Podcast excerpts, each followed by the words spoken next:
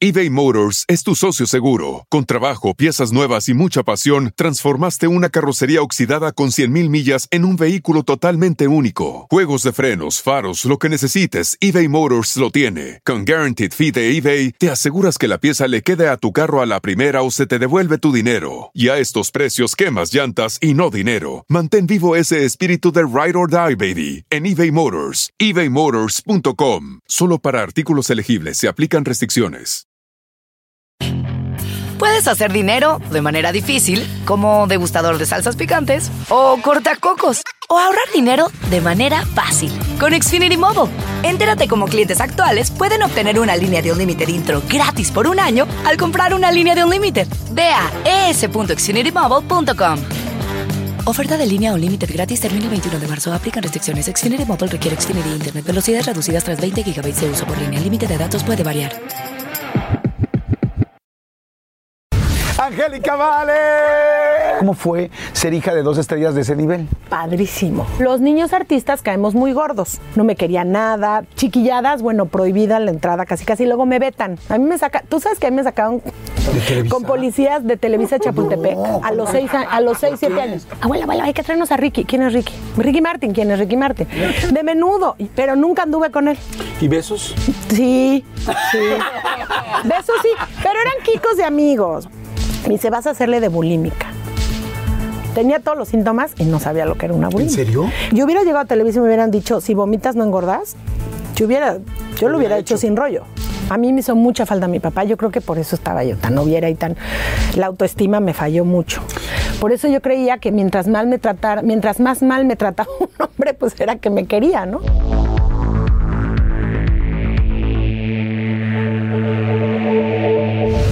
Pues bueno, un episodio más. Estoy muy feliz, muy feliz porque la quiero mucho, la admiro muchísimo. Hace mucho tiempo que no nos vemos, hemos platicado muy rico durante muchos años, pero hace casi 10 años que no nos veíamos. Estamos aquí en Hollywood y estoy muy feliz porque ahora vive en Hollywood. Pero bueno, ¿qué les puedo decir? Eh, ya lo saben, actriz, por supuesto, conductora, eh, imitadora, eh, teatro, cine, por supuesto, televisión, más de 19 telenovelas. Escuchen esto, más de 200 premios y reconocimientos y está a punto de tener su estrella en el Paseo de la Fama en Hollywood. ¡Angélica Vale!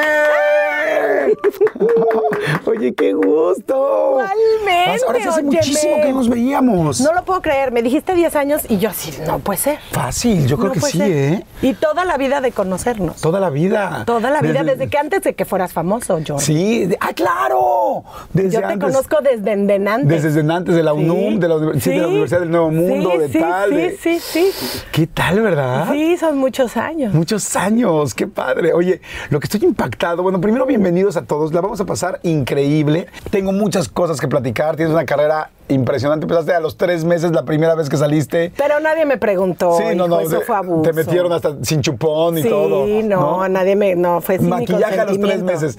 La vamos a pasar muy padre, vamos a platicar absolutamente todo. Nosotros estamos grabando esta entrevista muy tempranito, entonces vamos a Sí. tomar café, bueno, Sí. toda agua, yo estoy Yo tomando un cafecito, porque sí está muy temprano, ¿estás de acuerdo? Si está muy temprano, me hubiera encantado echarme. Te debo, te debo, te unos debo drinks. unos drinks. Pero luego no los echamos. Sí, exacto. No hay- Digo, que va a haber vamos a platicar con alguien como tú y como yo, podemos platicar perfecto, sin problema alguno. Este, vamos a ver, como les dije, absolutamente de todo. Y quiero empezar, eh, mi querida Angélica, con. O sea, la Angélica realmente chiquita. O sea, imagínate ser, por favor, hija de Angélica María y de Raúl Vale, compositor, cantante, más de 200 canciones. Es una locura. Y, bueno, y de la novia de México. O sea, yo sé que tú, pues, creciste ahí y para ti era como tu normalidad. Sí. Pero sí era algo muy especial, ¿no? ¿Cómo fue ser hija de dos estrellas de ese nivel? Padrísimo. Fue espectacular. ¿Sí? Sí.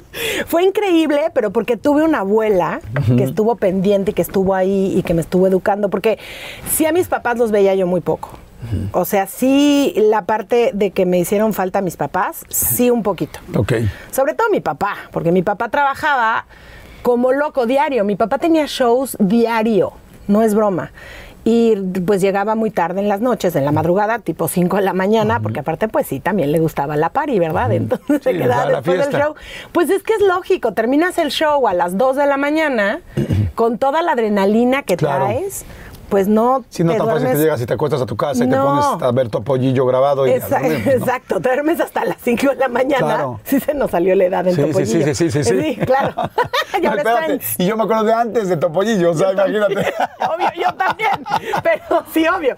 Pero este, ay, pero este, sí, 5 de la mañana te vas durmiendo más o menos. Y yo pues me despertaba a las 7 para irme a la escuela, regresaba a la escuela y cuidado, está tu papá durmiendo, no le haga ruido. Entonces sí, me, me hizo mucha falta mi papá. Mi mamá estaba siempre con él. Ok. O trabajando. Ah, ¿con él? Con él o trabajando. Ok. Entonces sí era también como que mi mamá, ¿dónde andas? ¿No? Que estuvo mucho más presente que mi papá, evidentemente. Este, y mi abuela me hizo tener una infancia espectacular. Mm. La verdad. Qué padre, porque tenías a alguien que realmente estaba cuidándote. Sí. Tus papás muy exitosos. Pero además me hacía mis obras de teatro. Sí, claro, sí sé que era tu productora del Mago de Oz y de Eh, Ilusión y que arrancó con Sí, todo eso, adoro, ¿no? Sí, te adoro. Sí me estudiaste, tú muy bien. Sí, pero es- bueno, yo empecé, yo siempre lo cuento desde que tengo dos años. Ah, pero te quiero hacer una pregunta antes. Dígame. Ahorita dijiste, fue increíble mi infancia. Ya naciste rica, ¿no? No nací rica. Ay, no manches, ¿cómo no? eso O sea, es algo- no. Angélica, María y Raúl Yo Valdez. te juro, mira, bueno, no, sí, cuando nací sí estaban muy bien de lana los dos. Ajá. Sí, cuando nací sí. Cuando vino todo el rollo de la devaluación, ¿te Ajá, acuerdas esa sí. horrenda que los- nos Sí, agarró todos 84. en México? Después de lo del 84, pues es que se les convirtió toda su lana en nada. Ok, sí. Entonces ahí empezaron a sufrir los tres. Porque ya desde ahí. ¿Tu abuela, tu mi papá abuela, mi papá y mi mamá. Yo desde ahí, yo ya tengo recuerdos de es que no está bien la situación, es que estoy haciendo un gran esfuerzo, es que hay que valorar, es que no está fácil, es que, o sea, ya ahí ya no estaba padre, desde el 84. Fíjense, está bien interesante eso, porque uno pensaría que la hija, eh, bueno, la familia, no en este caso. Sí, todos, pues, que nos iba muy bien. eh, De, Angélica y de Raúl y todo, todavía no había ningún problema. Y pues resulta que sí podría haberlo. Pero ¿no? Qué bueno. acuérdate además que antes no, bueno, hasta ahorita, todo que tú digas, qué bruto, ¿cómo nos pagan? Si es que la gente piensa, no, es que los de la tele ganan muchísimo. Y no saben que a veces hasta casi casi pagamos por salir en algún lugar. O Y sea, yo- exacto, o sea, y la verdad es que eh, en, en televisión, pues mi mamá sí abre todos los mercados de, de, mm, de la televisión, sí, desde de Nueva York Latina, hasta ajá. Chile, Ajá. pero pues nunca vio, Sí, tanto dinero, claro. nunca vio el dinero ella, Claro. ¿no? Nunca vio nada de eso ella. Claro. Entonces sí había lana de los conciertos y todo eso, pero después del 84 las cosas cambiaron en mi casa muchísimo. Ok. Claro que sí te- seguíamos teniendo la casa de mi bisabuelo, que fue un visionario, porque no la casa de las lomas, güey, no la teníamos. Ay, qué simpática eres. ¿Cómo te extrañaba? te quiero ver más. Y le voy a decir algo. Tiene programa de radio aquí. Sí, En, este, en Los sí, Ángeles. sí. Está en Estrella De seis TV. a diez de la de 6 a mañana. 10 de la mañana, que es el horario más Cali complicado. 93.9. Exacto, Cali, para que lo vean, para que lo escuchen. Lo pueden escuchar, sí. Y también seguramente ver, ¿no? ¿Tienes cámaras o no? Para que se- Not yet. Not en eso yet. estamos. Not yet. No te creas que me urge tener cámaras en el programa de radio. Ah, sí, porque la tengo. De 6 a 10. Sí. No, así no, no vengo diario así. También estuviste ahorita en este, en Me Suena, ¿no? ¿Cómo Tu cara me tu suena. cara me suena. Tu cara me suena. Has un chorro de proyectos. Sí, bendito sea Dios. bueno. Me casé bien. Qué bueno, no, no, Digo, no. me casé bien porque luego se casan y ya no las dejan trabajar. Claro. Y ya a mí sí. Sí, qué bueno. Está muy padre. Sí, tengo, no, no, te tengo un-. Yo también si me casara con alguien como tú, una persona tan talentosa y tan movida y todo, pues como que si no le, le quitas su vida, ¿no? O sea, Pues es que es algo que siempre he hecho, y pero mi marido siempre ha sido de verdad súper eh, siempre me apoya, o sea, siempre ha sido es más, cuando no tengo chamba es, mi amor, ¿qué onda? ¿Qué estás haciendo? Porque más me conoce muy bien, sabe Claro. que me da algo si no estoy haciendo, si no estoy trabajando, si no estoy siendo yo. Sí. Porque pues siempre he llevado esta doble vida, ¿no? Claro. Entonces, sí, mi marido, la verdad es que sí, me Pues apoya. eso, eso habla fantástico. eso es, no. ¿Cuánto llevan de casados? Llevamos 10. Ah, muy bien. Ah, eso es, es Muy como bien. de ya como de año de perros, o sea, por la Es que sí, porque oye, la carrera en el ambiente artístico 10 años a lo mejor se va. Pero es que 10 años de casados en el ambiente artístico Sí, es muchísimo. claro. O Sí, sea, es sí, como sí. años de perros, Sí, de verdad. año de perros, no vida de perros, No, que quede muy claro. Dije como No. año, o sea, que hay que como que, o sea, es Y como si fuera vida de perros sería con super pedigree. Obvio. y tatuado. Y tatuado. Y tatuado, y tatuado que quede muy claro el, el- certificado. sí, con chip. Con chip, exactamente, con, Con chip porque ya me vacuné. No. Oye, y entonces regresamos a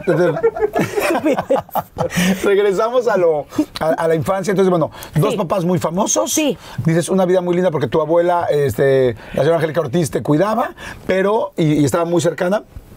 ¿Y cómo era tener a tantos artistas, el teatro, todo cerca? Porque pues sí, estabas con dos de las personas más famosas de, América Latina. Pues no me daba cuenta, pero obviamente ahora es cuando digo, ok, o sea, Cantiflas iba a mi casa así normal, pues. Ajá. Ay, mira, Cantinflas. Y yo, ay, Cantinflas, hola, ¿qué tal? no? Ya le van a servir, Tenía ¿no? yo dos años, sí, sí, tenía, me acuerdo mucho de sus lentes verdes, ajá. así de, de- como de fondo de botella, así, sus lentes verdes, me acuerdo muchísimo de eso y me acuerdo que lo hacía mucho reír. Tenía yo dos, tres años, pero se reía mucho, o sea, era muy lindo conmigo, era súper lindo conmigo. Oye, ¿habrás conocido a Cantinflas antes en tu casa comiendo que en una película?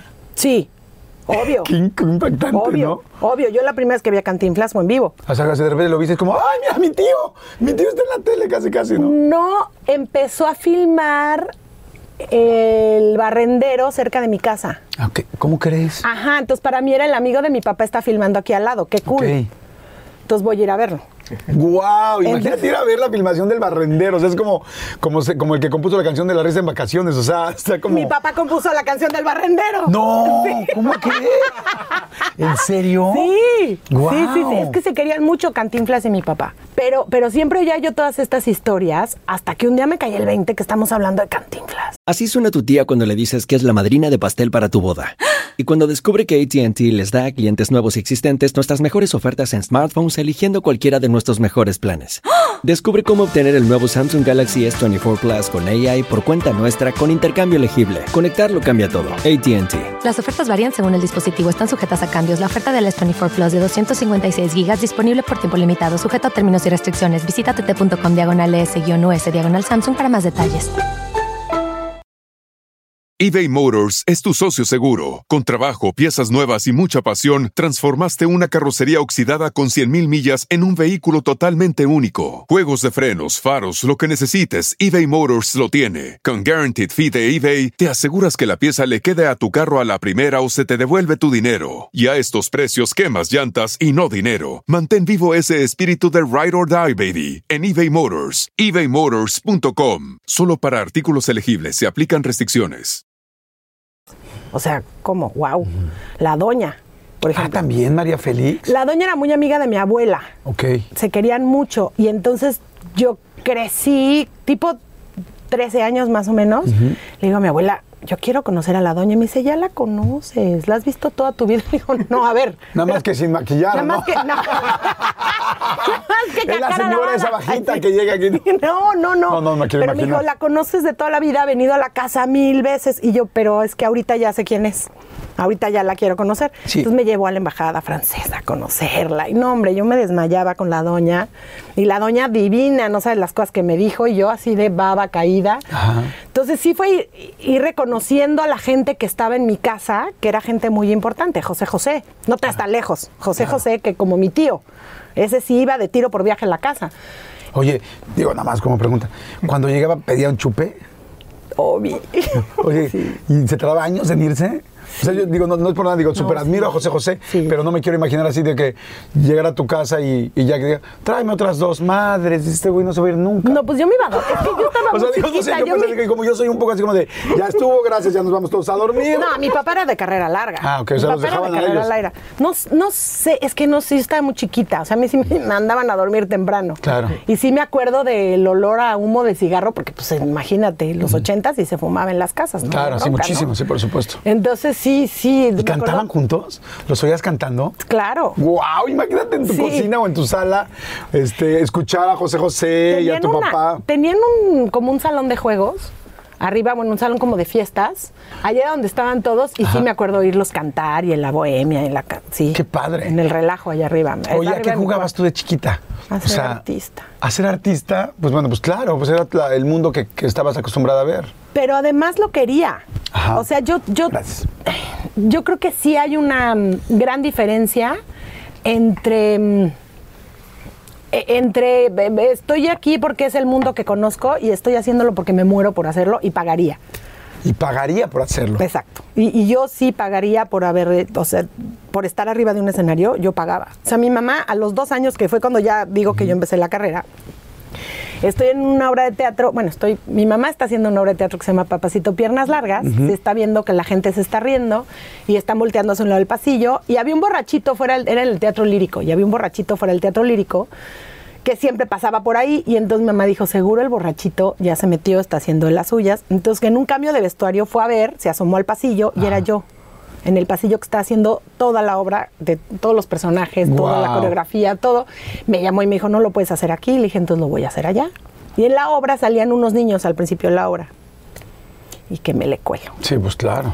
Y hasta le tuve, dice mi mamá que hasta le tuve que decir el diálogo que ella tenía que decir, porque estaba ella con la, pues imagínate, viendo a su hija de dos años en el escenario, haciendo todo como si hubiera ensayado la obra, pues es que ahí crecí, me la sabía perfecto. Y que yo volteé y le dije, mamá, te toca, vas. te toca". ¿Cómo crees? Tú dándole el pie Yo a tu dándole el mamá. pie a mi mamá, porque mi mamá estaba así como, ay, mi hija. Sí, está impactada, claro. Y, y- y le- hasta le soplé el, el diálogo y todo. Eso es lo que cuenta mi mamá. Pero es que yo nací para estar en un escenario. Claro. O sea, sí nací con este rollo de estar ahí y que para mí es como una necesidad, como tomar agua, estar arriba de un escenario, lo es. O sea, En el teatro, por ejemplo, estabas mucho tiempo, mientras estaba la obra, por ejemplo, ¿no? Seguro en muchas ocasiones, estabas en el camerino, dibujabas, te dormías, te llevaban unos colores, ¿qué hacías? llevaban una cama con una espuma Ajá. y la tenían con sábanas y así como forradita, como camita portátil, y la abrían y ahí me dormía yo. Oh, porque pues no, ten- no había cama que- Claro. portátil ni cuna portátil y entonces me dormían para poderme llevar a todos lados. Porque sí estuve de gira con mi mamá, yo sí, me, yo creo que me llevaban juguetes y me- no me acuerdo, fíjate, de estar coloreando y eso, me acuerdo mucho del olor del teatro, me acuerdo de las luces del teatro, me acuerdo de la escenografía, de los actores, o sea, me acuerdo de Guau, qué padre. de varias cosas y, y- y sí me acuerdo de me acuerdo del público aplaudiendo, qué chistoso, ¿no? Pero me acuerdo del, del- Pues, al final es energía, es mucha energía que estaba recibiendo. me acuerdo de eso y me acuerdo de la emoción. O sea, sí, sí me acuerdo del. Ya sé, de ay, me, me falta el aire de la emoción de que la gente me está aplaudiendo. Me acuerdo de eso Wow, mucho. qué padre. Ahora, hoy, por ejemplo, pues hoy sabemos perfectamente que eres una mujer extremadamente talentosa, lo hemos visto en muchísimos, en muchísimos este, ejemplos. Pero este, pero al principio, cuando estabas chavita, ¿fue difícil o fue más, o sea, o fue más fácil ser hija de Angélica María y de Raúl Vale y entrar a trabajar? Fue horrible. Sí, Fue horrible. Fue horrible, porque obviamente, para empezar, creían que mi abuela me explotaba. Y no se daban cuenta que la que explotaba era yo a mi abuela, porque yo era la que le decía, abuela, abuela, quiero. Hazme un show. hazme un show. O sea, por ejemplo, yo, el rollo de hacer un show a los seis años fue porque fui a ver a mi papá, este, y me dijeron, duérmete. las-". Y odiaba eso de la siesta. Uf, no sabes cómo odiaba dormir. Eh, mis hijos son iguales. Y odiaba dormirme. Entonces ya, por fin me dormí y fui al show y me tenían que meter por la cocina para que no me viera si había un inspector, ya sabes. O sea, tenía que ir yo de contrabando a ver el estreno de mi papá porque ¿qué hace una niña en un centro nocturno? Claro, de seis años, claro. Se usaban los centros nocturnos. Y entonces yo dije, oye, qué estupidez, ¿qué es esto? ¿Por qué no hay un show para niños? Entonces mi abuela se le hizo muy buena idea, se rió mucho y dijo, ok, vamos a hacer audiciones, a ver quién puede hacer qué. Y este Y hagamos un show y hagamos un show. Y entonces lo pusimos en el Hotel del Prado. Check, esta anécdota te va a gustar mucho. En las noches estaba Enrique Guzmán Ok. cantando. Y entonces Alejandra se quedaba con su papá Ajá. y entonces bajaba a ver mi show los fines de semana. Alejandra ¿Cómo Guzmán. crees? Ajá. Y otro de los que iba mucho porque quería estar en el show era un vecino mío, ¿Quién, qué vecino? Luis Miguel. ¿Cómo crees? ¿Eras vecina de Luis Sí, Miguel? vecina de Luis Miguel. ¿Cómo crees? Vecina de Luis Miguel. Vivimos a media cuadra. Suertudo él. Suertudo él. Cállate, yo moría de amor por mí. Sí. Claro. Ahí es donde ¿Ya era conozco. famoso o no? Estaba a punto de serlo. Ok. Estaba a punto de serlo, pero yo moría de amor por mi vecino Mickey. Oye, pero eran, no, casa con casa. No, no casa con casa, pero sí vivíamos a media cuadra. Ok. Oye, ¿y veías a Luisito Rey? Veía a Luisito, yo lo quería mucho hasta el, hasta que vi la serie.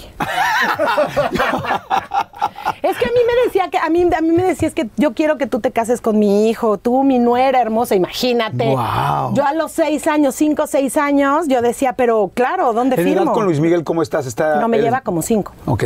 Pero, pero imagínate, el de Ya te 11. prendía, o sea, ya decías, pero "Ah". con su pelito de príncipe así, sabes. Dices, me quiero asolear con ese sol, ¿no? Obvio. Quémame, quémame. Sí, ¿no? yo, La claro. resolana, la Pero resolana. por supuesto, yo, Luis Miguel, bueno, ¿cómo te explico enamorada de él? Ahí es donde conozco a Jaime Camil. Ok. O sea, desde ese entonces conozco a Jaime. Y jugaban, salían a jugar ayer. Jugábamos mientras los papás se la pasaban bien en las fiestas, nosotros Ajá. jugábamos. ¿A qué jugaban?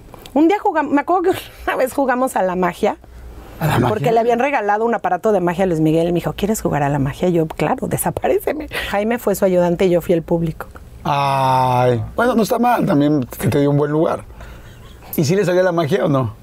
Pues no sé, Luis Miguel lo que hiciera yo le iba a aplaudir. Claro. O sea, hasta la fecha.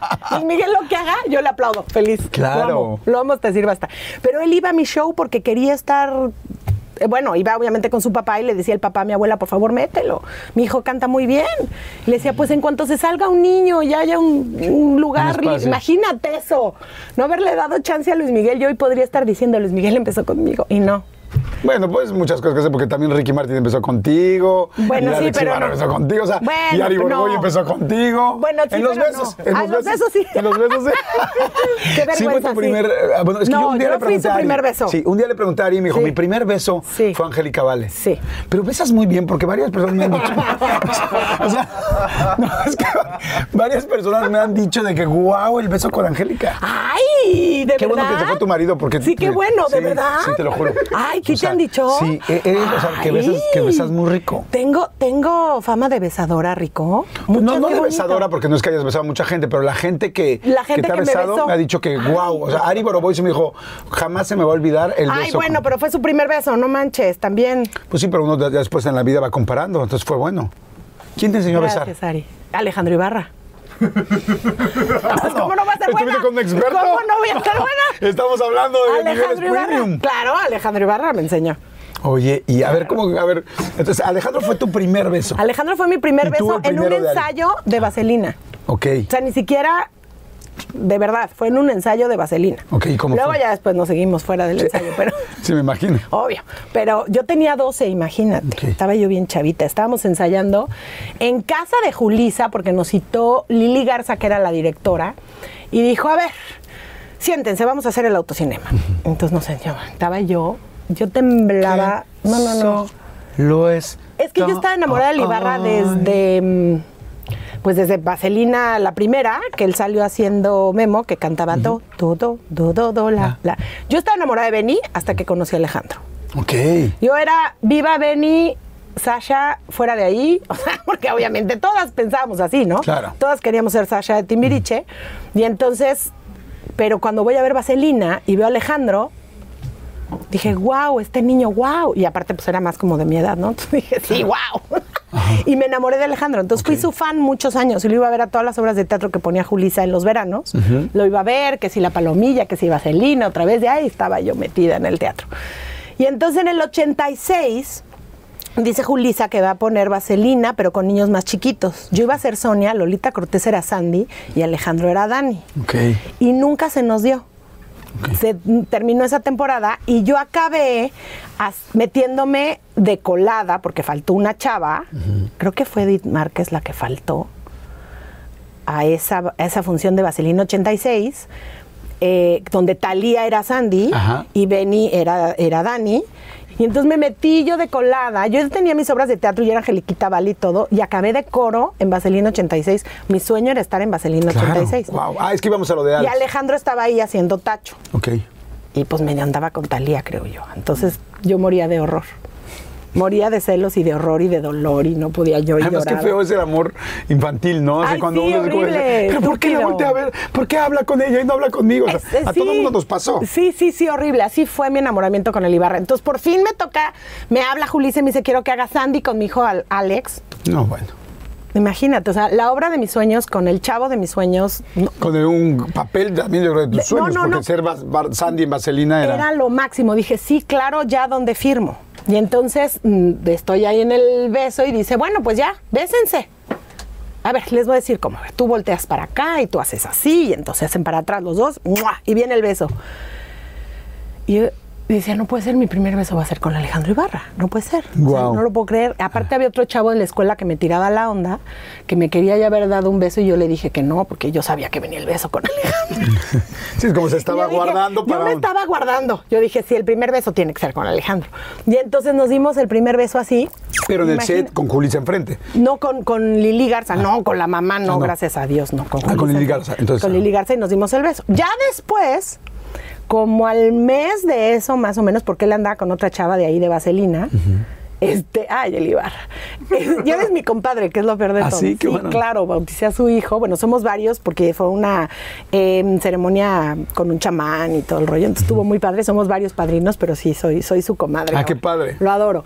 Pero luego ya en el Aldama, en las escaleritas, así subiendo del baño de las mujeres, ahí me dio mi primer beso, ya en serio, y entonces ya nos volvimos novios. Ay, muy Y bien. ya fui muy feliz.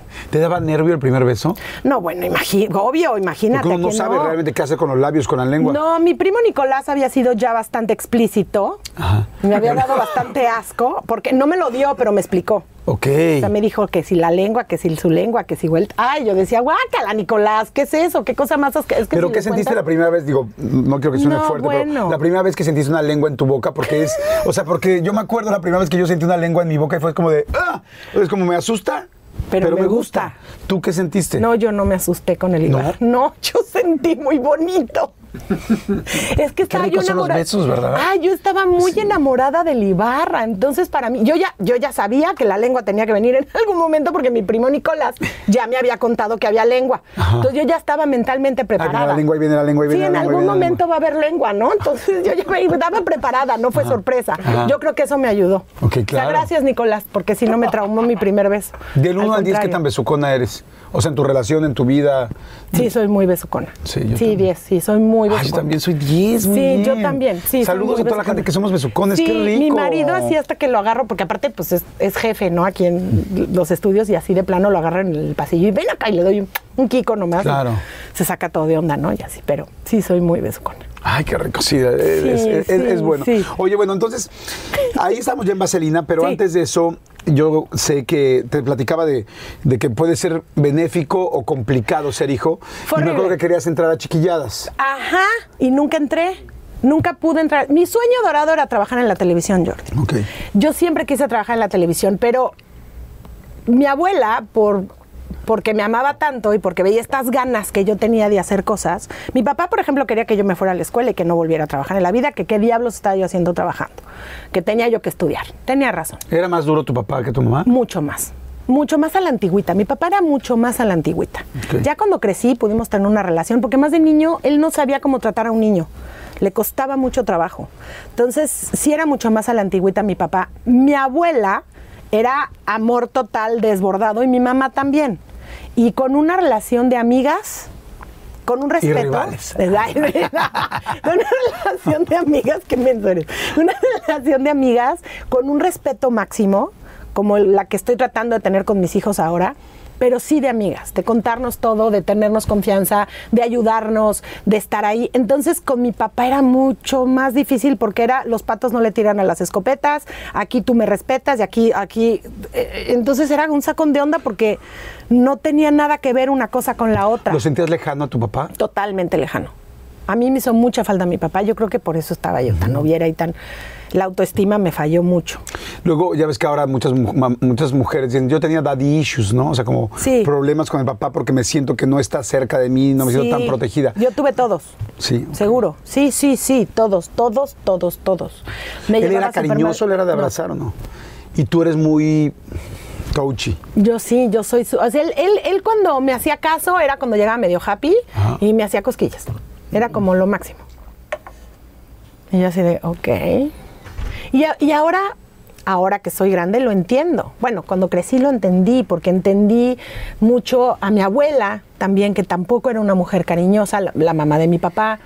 Entendí muchas cosas, pero obviamente de chiquita, pues no entiendes eso. nada. Y me hizo falta mi papá toda la vida y me hizo falta una buena relación con mi papá.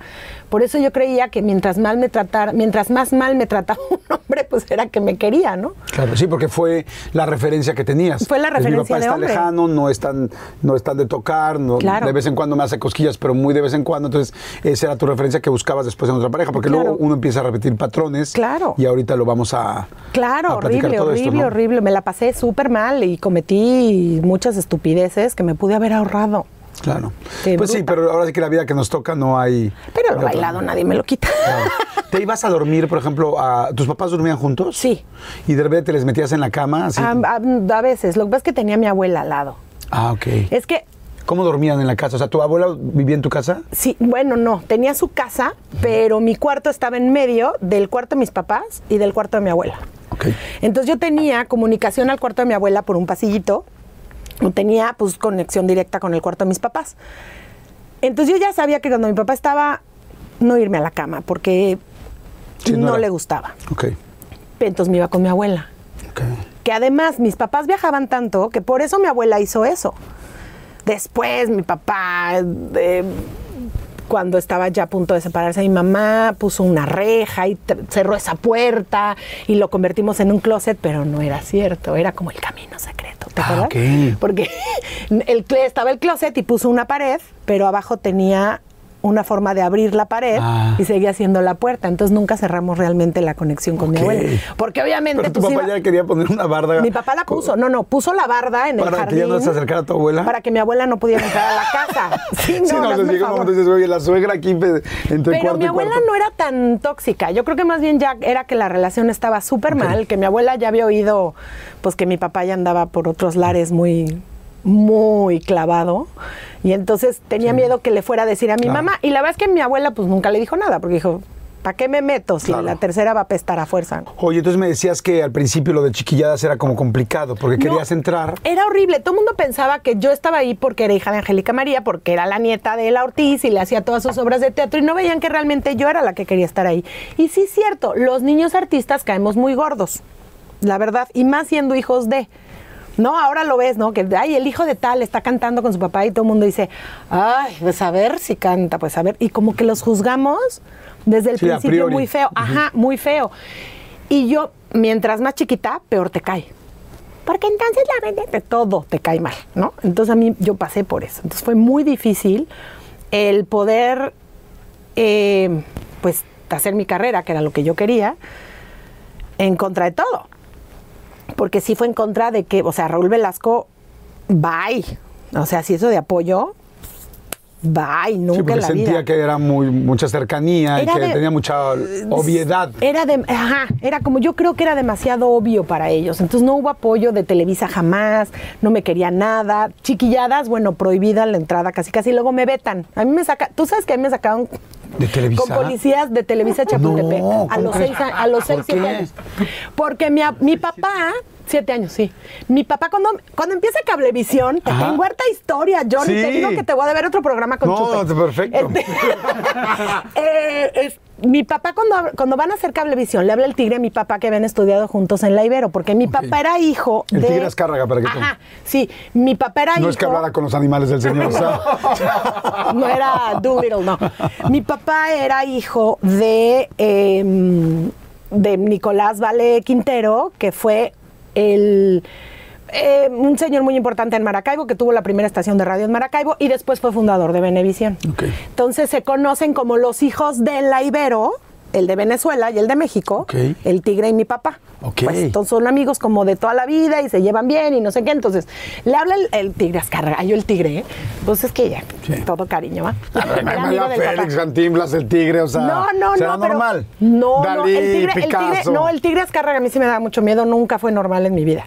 Nunca, lo vi solo un par de veces en mi vida y nunca fue normal. Pero este, no, ese sí me impactaba. Y entonces le habló a mi papá y le dijo, oye, quiero que me hagas unos, unas producciones para este nuevo que vamos a sacar, que es Cablevisión, no sé qué, bla, bla, bla. Mi papá se pone, yo creo que mi papá se aceleró, no se esperó volver a hablar con él y entonces empieza a producir una telenovela, programas de él de entretenimiento, otros de mi, otros de mi mamá no, una telenovela para mí. Porque mi abuela decía, la telenovela de niños es un trancazo. Y Qué visionaria tu abuela. No, la abuela, la abuela Todavía no pegaban gruesa. las de niños tan fuerte ahí. No, mi, abue- mi- mi abuela estaba muy gruesa. Y dice, la telenovela de niños es un trancazo y escribió una telenovela buenísima para mí que se llamaba Lupita, no sé qué, bla, bla, bla. La hicimos, mi papá le dijo, ya, aquí está todo, ¿qué hago? Y Azcarra como que ya se hizo medio pato. No sé si, no sé qué pasó, hay un, hay un rollo ahí de comunicación, la verdad es que no sé bien qué fue lo que pasó. Y mi papá dijo, no, pues yo tengo que empezar a vender esto porque pues tengo que recuperar la lana. Entonces empieza a venderlo y Azcarra se enoja y dice, ah, me va a hacer la competencia de venderlo a otros lugares, vetado. Tú, tu mujer, por ser tu mujer, tu ah, suegra, por haber escrito todas las cosas, y tu hija. ¿Cómo crees? Por haber actuado. Bye, vetada Televisa. Entonces, cuando mi abuela se entera que estamos vetados de Televisa, dice, no, yo tengo que ir a hablar con Emilio para ver qué es lo que está pasando. Y ahí vamos mi abuela y yo a Televisa Chapultepec y que nos sacan con policías. policías? A los Tú a siete los siete años, así, ya Sí, bajada, Ya, ¿no? Ya. ya así, eh, esposada a los siete años. de Suelta ese Televisa. chupón, tíralo al piso, Sí, ¿no? a mí me sacaron así. de Quítate el babero. No, pues ya tenía siete, pero sí. Sí, así me Aléjate sacaron. de tu carriola, ¿no? Sí, me acuerdo. Wow. Me acuerdo de la vergüenza de, de ir caminando por los pasillos con dos policías. Ay, no, juez, yo nunca más me en lo los había pasillos imaginado. esos firmados, ¿te Ajá, acuerdas? sí, que ya, sí, sí. pues, ya casi no hay. Pero pues, con mucho se llevó el temblor, pero sí. Sí. Guau. Me acuerdo perfecto, no sabes qué fuerte. Entonces me vetan de Televisa, pesadilla total. Porque mi sueño era estar en Televisa, mi sueño era estar en televisión. Llegar a hacer una novela algún día era como mi sueño dorado. No, y ahora hay mil opciones, ¿no? Que si Netflix, que Amazon, tal, pero ahora Pero antes era Televisa, Televisa. o Televisa. Televisa o Televisa. Entonces se, se vende mi telenovela en Panamá, Salvador y Puerto Rico y pega. ¿Cómo crees? Y entonces me vuelvo famosa en Salvador, Panamá y Puerto Rico. Y entonces empiezo a hacer mis obras de teatro y las empiezo a llevar a El Salvador, Panamá y Puerto Rico, Claro. porque eran los lugares donde yo era famosa y México, obviamente. Pero de presentarme en teatros importantes y tener eh, anuncios de televisión, pues de pronto era, pues vas a ser el mago de Laulín Jolinsky. Claro. porque pues ya nadie te va a rentar nada, hija, ¿no? Claro. Porque estás vetada. Porque aparte de estar vetada en los ochentas en México era estar Sí. como corrida de México. Sí, o sí, sea, era, sí, sí. era Sí, sí, eras artista, sí, claro. era una cosa espantosa. Entonces, de pronto a mi mamá la llaman para hacer unos teleteatros en Imevisión, Ok. que era Canal 13. Ajá. Entonces estaba Oscar Cadena Ajá. haciendo, uy, estoy sacando historia de la televisión. Ciudadano infragante. Ciudadano Infraganti. Y luego mi mamá iba con sus teleteatros y que le empiezan a quitar rating a siempre en domingo, hijo. No. Sí, y entonces pues que le hablan. Y regresamos. Eso fue cuatro años después, por Ok. supuesto. Es Entonces, que no, cuatro como ya no después. están quitando rating, mejor vénganse para acá y háganlo de este lado. Sí, claro que le dieron una telenovela pues no muy buena a mi mamá y ya sabes, ¿no? Cosas Claro. así de que no, pues sí regresa, pero ya no estás, ya no eres la consentida, ¿no? Ok. Y ya se había casado. Y yo no cuando se casa como que, ahora ya siento que no tanto, pero antes sí cuando te casabas, que eras así como la máxima estrella. Bueno, es que además nunca fui la máxima estrella como mi mamá. No, que era la más guapa y la más bonita y todos querían con ella y de pronto se casa con el venezolano. Sí, no, mucha gente no. No le gustó. No Oye, le gustó. ¿no, ¿no sentías tú, por ejemplo, una mujer, una mamá tan guapa, yo me acuerdo, o sea, de chiquita que decías, ay, todo el mundo le tira la onda a mi mamá o, o todo el mundo la... Todo el mundo la ama, sí, pero eso es algo bellísimo. Eso es algo, fíjate que a mí me, sí me dieron celos una vez con una niña, todavía me acuerdo. Estaba en un concierto de mamá y llegó una niña y le dio un beso y le dijo, te quiero mucho. Y le dijo, yo también, mi vida, te quiero mucho. Y yo dije, ¿cómo que la quiere? ¿Y yo qué? ¿No? Sí, yo soy- Fui con mi mamá así toda enojada en celo total y de que, ¿qué te pasa? Y me dice, a ver, mi amor, espérame. Y me explicó lo que es el amor del público. Me dijo, ¿sabes lo que es que gente que no te conoce te ame sin conocerte y te quiera y quiere estar cerca de ti? Ese es un amor incondicional que solo puedes valorar, debes de valorarlo y atesorarlo y aceptarlo y ser feliz. Eso es hermoso y un día te va a pasar a ti. Wow. Y yo dije, ah, pues qué bonito. Entonces ya todos los reconocimientos a mi mamá eran como, mira qué bonito, la gente la quiere y no la conoce y es mi mamá. O sea, Yo sí la conozco y la abrazo todas las noches. O sea, Ay, pues qué de- era de- bonito. Y la abrazo todas las noches. claro, era de pechito arriba, ¿no? Es mi mamá. ¡Wow! ¡Qué padre! Entonces, sí, en lugar, no, es que yo te digo, crecí en un, yo crecí en una familia de mucho amor y eso me salvó de todo. Wow. Porque es que creciendo de artista de chiquita, Claro, sí, sí, sí, hay muchas, mu- mu- sí, hay muchas complicaciones porque es, es difícil. si las dejas solos, pues sí hay mucha droga, sí. Bueno, pues como en todos lados, ¿eh? Porque yo no dudo que en hospitales y en Sí, eh, se haga de todo. Pero no se enteran porque pues no hay el TV Notas del hospital, ¿no? Claro. no existe. No, por eso no nos Gaceta de enteramos. salud en la portada, ¿no? No nos El doctor enteramos. tal se está dando a la, a la enfermera tal, tal. pues sí, no nos enteramos, ¿no? Entonces, Claro. pero, pero, pero sí es fácil caer en muchas de esas Por cosas supuesto. si no tienes amor y si no tienes un guía. Claro. Oigan, vamos a ir rápido a un refil. A toda la gente que nos está viendo, está riquísima la plática con Angélica Vale. Este, vamos a hacer un refil rápidamente. Ustedes nos damos, nos- nosotros agüita, un cafecito. ¿Quieres un cafecito o no? No, muy Café, bien. té. Al ratito, gracias. ratito. ¿Está- ¿Estoy en mi casa? Pero estás en tu casa. Vamos a refil. Si les está gustando, por favor, este, denle like, suscríbanse al canal, que es muy importante. Sí. Y regresamos. Padrísimo toda la, la parte de la infancia, tal, pero también, Sí. evidentemente, un momento complicado, que es la separación de tus papás. No fue complicado. O sea, mi mundo se deshizo. Nunca pensé, o sea, yo como que vivía, sí mis papás no se llevaban bien, sí los oía discutir, sí había muchos run runs de muchas cosas, que obviamente como antes no usaba el término bullying, pero te bulleaban en la escuela todo el tiempo, ¿no? Entonces si te decía, ay, tu papá anda con otra, ¿no? Y yo decía, ay, ¿qué? Salió en el periódico. Y yo así de, ay, guácala, cállate, ¿no? Entonces estaba yo como acostumbrada a los chismecillos y así. Sí sabía que había algo raro, pero en el ¿Sí lo dudabas? Un poquito, creo que sí.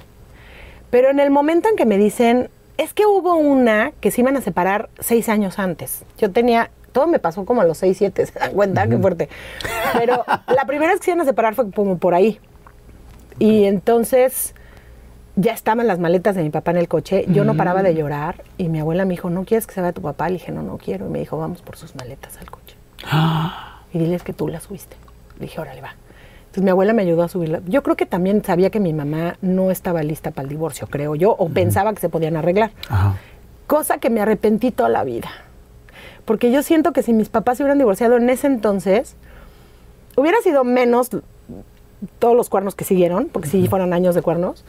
Y este y mi mamá quizá hubiera podido encontrar a alguien, ¿sabes? Y rehacer su vida. Entonces eso es algo con lo que siempre me quedé, pero por algo pasan las cosas. Claro, ya por ahorita supuesto. ya, no, ya ¿y tú crees que era responsabilidad de una niña de 6 o 7 años? Pues Obvio no, ya evidentemente ahorita- no. ya ahorita lo tengo. Sí, era responsabilidad de ellos. Claro, en ese entonces, digo, como a los 14, yo que vi a mi mamá sufrir y que vi a mi mamá pasarla mal, sí decía, ¿cómo no dejé que se divorciaran seis años antes? Y cuando me entero de todos los cuernos, pues peor, ¿no? En, sí, fue, fue una etapa horrible, horrible, horrible, horrible para mí, muy fea. ¿Tú veías a tu papá coqueto? No, No. qué equivocada estaba. Bueno, no lo Ay, es sabías. que Pues ahora- evidentemente tú eras una niña, pero... Es que ahora está totalmente perdonado y aliviado y todo, o sea, lo amo profundamente y es mi padre y lo extraño todos los días de mi vida. Entonces, Claro, evidentemente. ya está, ya está solucionado, pero en ese entonces fue muy fuerte. ¿En qué momento te enteraste de lo de Arlet? Porque él ya andaba con Arlet Pacheco. Luego, luego. Luego, luego, pero porque me dio mucha curiosidad, yo quería conocer a Arlet. O sea, yo decía, ¿Quién es la mujer? ¿quién es, ¿por qué no estás dejando? O sea, porque sí tomas un poco el rollo de la mamá, un poco, como hija, tomas el rollo de la mamá, desgraciadamente, ¿eh? Yo decía, pues, ¿quién es, no? ¿Quién es ella? ¿Qué tiene de especial? ¿Qué, qué? Y Arlet no me cayó mal. Lo peor, ¿no? Porque, pues, ¿ella qué? No me cayó mal, fue muy linda conmigo, pero sí yo decía, o sea, había un, ren- el rencor era, hacia era con mi papá, era el rollo con mi papá. Me enojo tanto cuando nace mi hermana Nicole que le dejo de hablar dos años. Del único que me arrepiento en mi vida, fíjate. Pues fueron dos años que perdí con mi papá. Le dejaste está. hablar. Le dejé de hablar dos años. Dije, no pomas, le dejé de hablar. Mi papá era muy... Los patos no le tiran a las escopetas. Si tú no me buscas, yo no te busco. Tú me tienes que buscar porque tú eres mi hijo. Es tu obligación. Y yo decía, a ver, no, espérate, esto es, de, esto claro, es doble. es una, o sea, sí, es una calle de doble vía. si te vale gorro verme, pues me vale gorro verte. Y más a los 15. Imagínate, 14, 15 años, peor, ¿no? Entonces, toda la rebeldía como en contra de mi papá. Le dejé de hablar, insisto, esos dos años. Él te hablaba, te buscaba. No, tampoco me buscó porque yo sabía que los patos no le tiraban a las escopetas, insisto, era su frase favorita. Este, y regresé cuando Ay, cómo me fregaban mi mamá, mi abuela. Uy, no sabes, me molestaban todo el día. Háblale a tu papá, es tu papá, lo tienes que ver. Mi primo Nicolás otra vez, háblale a tu papá. Mi tío Javier, su hermano, por favor, háblale a tu papá. Yo decía, ay, ya que me deje de mandar gente, si tiene ganas de hablarme, que me hable él. Lo más cañón es que si él me hubiera hablado, yo hubiera contestado el teléfono inmediatamente, porque evidentemente era mi papá. Pero mi papá, mi papá no era así, mi papá estaba en otro rollo, mi papá era muy a la antigüita. Entonces mi, pap- mi papá no podía dar su brazo a torcer, tenía yo que dar mi brazo a torcer y lo di. Bendito sea Dios, ¿eh? Qué bueno. Porque si me hubiera enfermado antes, hubiera ido antes, y antes de hacer las paces o antes de tener una buena relación con él. Claro. Y la historia sería, mi historia sería diferente. ¿En qué momento decidiste ceder, ceder tú? Tenía yo novio y me dijo, háblale a tu papá. Y ahí voy de mensa, el que no era de la familia fue al que le hice caso, ¿no? Y dije, pues a lo mejor mi novio tiene razón. Y entonces, estúpida. Y le hablé, regresé y como si no hubiera pasado un día. Obviamente mi papá me reclamó y me reclamó y me reclamó esos dos años hasta que, hasta que todo el tiempo, ¿no? Y siempre me costó trabajo hablarle, o sea, siempre fue difícil. Nunca fue fácil hablar con mi papá. Se me olvidaba hablarle. Lo veía un domingo y me decía, háblame mañana. Se me olvidaba, pero de verdad se me olvidaba. Pero se te olvidaba porque tampoco él no había estado presente, o sea, él no había fijado, pu- puesto la- los cimientos bien de esa relación. Sí, pero yo no entendí, yo estaba muy chavita, yo Claro. no podía entender que mi papá no era así. Sí, pero ahí el adulto era él, no tú. Eh, Ya sé, pero pues pobrecito, güey. No, él nunca le enseñaron tampoco. Sí, sí, sí, estoy de acuerdo. O sea, digo, no pero es que digo, tú, no tenías ninguna pobre. responsabilidad más allá. No, O sea, no, no, no, no la tenía. La verdad es que no la tenía. Pero, pero, pero bueno, bendito sea Dios. Llegó un punto, no me acuerdo cuándo. Ah, sí, cómo no, ya me acordé. Me emborracharon mis hermanos. Nos fuimos a Vallarta. Ajá. Nos fuimos, mis hermanos Raúl, eh, bueno, nos fuimos todos. Estaban ya Carla y Nicole, estaban muy chiquitas. Este, nos fuimos con Arleta a Vallarta y entonces eh, dijimos, vamos eh, a emborracharnos y vamos a decirle a mi papá todo lo que creemos de lo que está pasando. Y sabían que la que más andaba rebelde era yo, obviamente, ¿no? Entonces, no, me emborracharon yo me- con, un, con un whisky. Gracias, me tomé un whisky y entonces para agarrar valor según nosotros nos tomamos un whisky, llegamos a hablar con mi papá. A ver, ¿tú qué me tienes que decir, Raúl? No, yo nada. ¿Tú, Lulu? No, yo nada. ¿Tú, Angélica? Hijos de su maíz, no me hagan esto. me están dejando sola. Sí, pero sí le solté todo. Le solté todo y tú y trácata, trácata, trácata, trácata, tra. Y, y le solté todo. Y las chavas con las que habían dado y todo, y todo, y todo, y todo. Y me dijo, tienes razón, he cometido muchos errores en mi vida, pero si algo sé es que te amo. Y eres mi hija y te amo con todas mis fuerzas. Y, y en ese momento, como que a mí se me quitó un rollo que traía yo con él y traté de verdad de entenderlo. De empezar, ahí fue donde empecé a tratar de entender a mi papá. Digo tratar porque no lo entendí bien, ¿eh? Fue ya mucho más grande. Pero ahí fue donde ya empecé a tratar de tener una buena relación con él. Después se me enferma. Muy rápido, muy rápido. Nunca me puse una buena guarapeta con él. Nunca pude tener una bohemiada con él. ¿Qué dices? ¡Ay! O sea, por ejemplo, ahora que digo, ¿cómo no aprendí piano? ¿Cómo no está mi papá para decirle, papá, enséñame a tocar el piano? Soy una estúpida. No, enséñale a tus nietos. O sea, tu nieta que está con el piano y ahora ya quiere empezar a tocar la guitarra. O sea, ¿cómo no está mi papá? ¿Cuántos años tenía cuando falleció? tu mamá? 59. No, está como súper joven. No manches. Mira, voy a decir una cosa que no justifica, que no justifica absolutamente nada. Pero yo me he dado cuenta que algunas personas que se van muy jóvenes eh, tuvieron que vivir muy rápido. No sé si las almas Sí. sepan lo que va a pasar y de repente es como, lamentablemente eso no justifica lastimar ni a una esposa y mucho menos a unos hijos, a nadie. Pero de repente es- no sé si de repente esas almas es como, vive, vive, mucho porque, no- porque te vas a ir. ¿Sabes que Mi papá, mi papá, su único problema es que era mujeriego. Pero nada más. O sea, mi papá era un gran hombre y era muy buen hombre. Lo que pasa es que no sabía ser papá de niños. De ya de cuando eras grande y podías tener una conversación con él, ya podía, ya sabía. EBay Motors es tu socio seguro. Con trabajo, piezas nuevas y mucha pasión, transformaste una carrocería oxidada con 100.000 millas en un vehículo totalmente único. Juegos de frenos, faros, lo que necesites, eBay Motors lo tiene. Con Guaranteed Fee de eBay, te aseguras que la pieza le quede a tu carro a la primera o se te devuelve tu dinero. Y a estos precios, quemas llantas y no dinero. Mantén vivo ese espíritu de Ride or Die, baby, en eBay Motors. ebaymotors.com. Solo para artículos elegibles se aplican restricciones. Puedes hacer dinero de manera difícil, como degustador de salsas picantes, o cortacocos, o ahorrar dinero de manera fácil con Xfinity Mobile.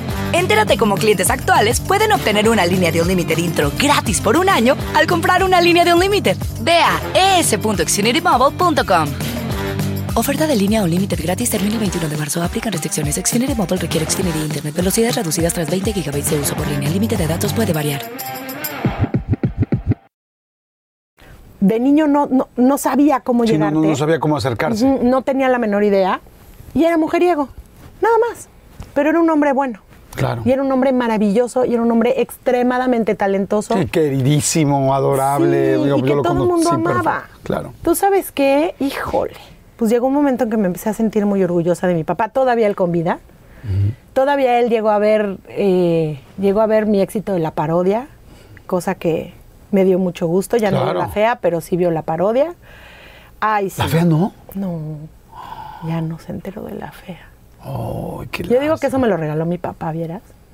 Pues sí, porque además habías hecho amigas y rivales, habías hecho eh, soñadoras, o sea, como que habías tenido papeles muy importantes, pero divididos entre varias protagónicas.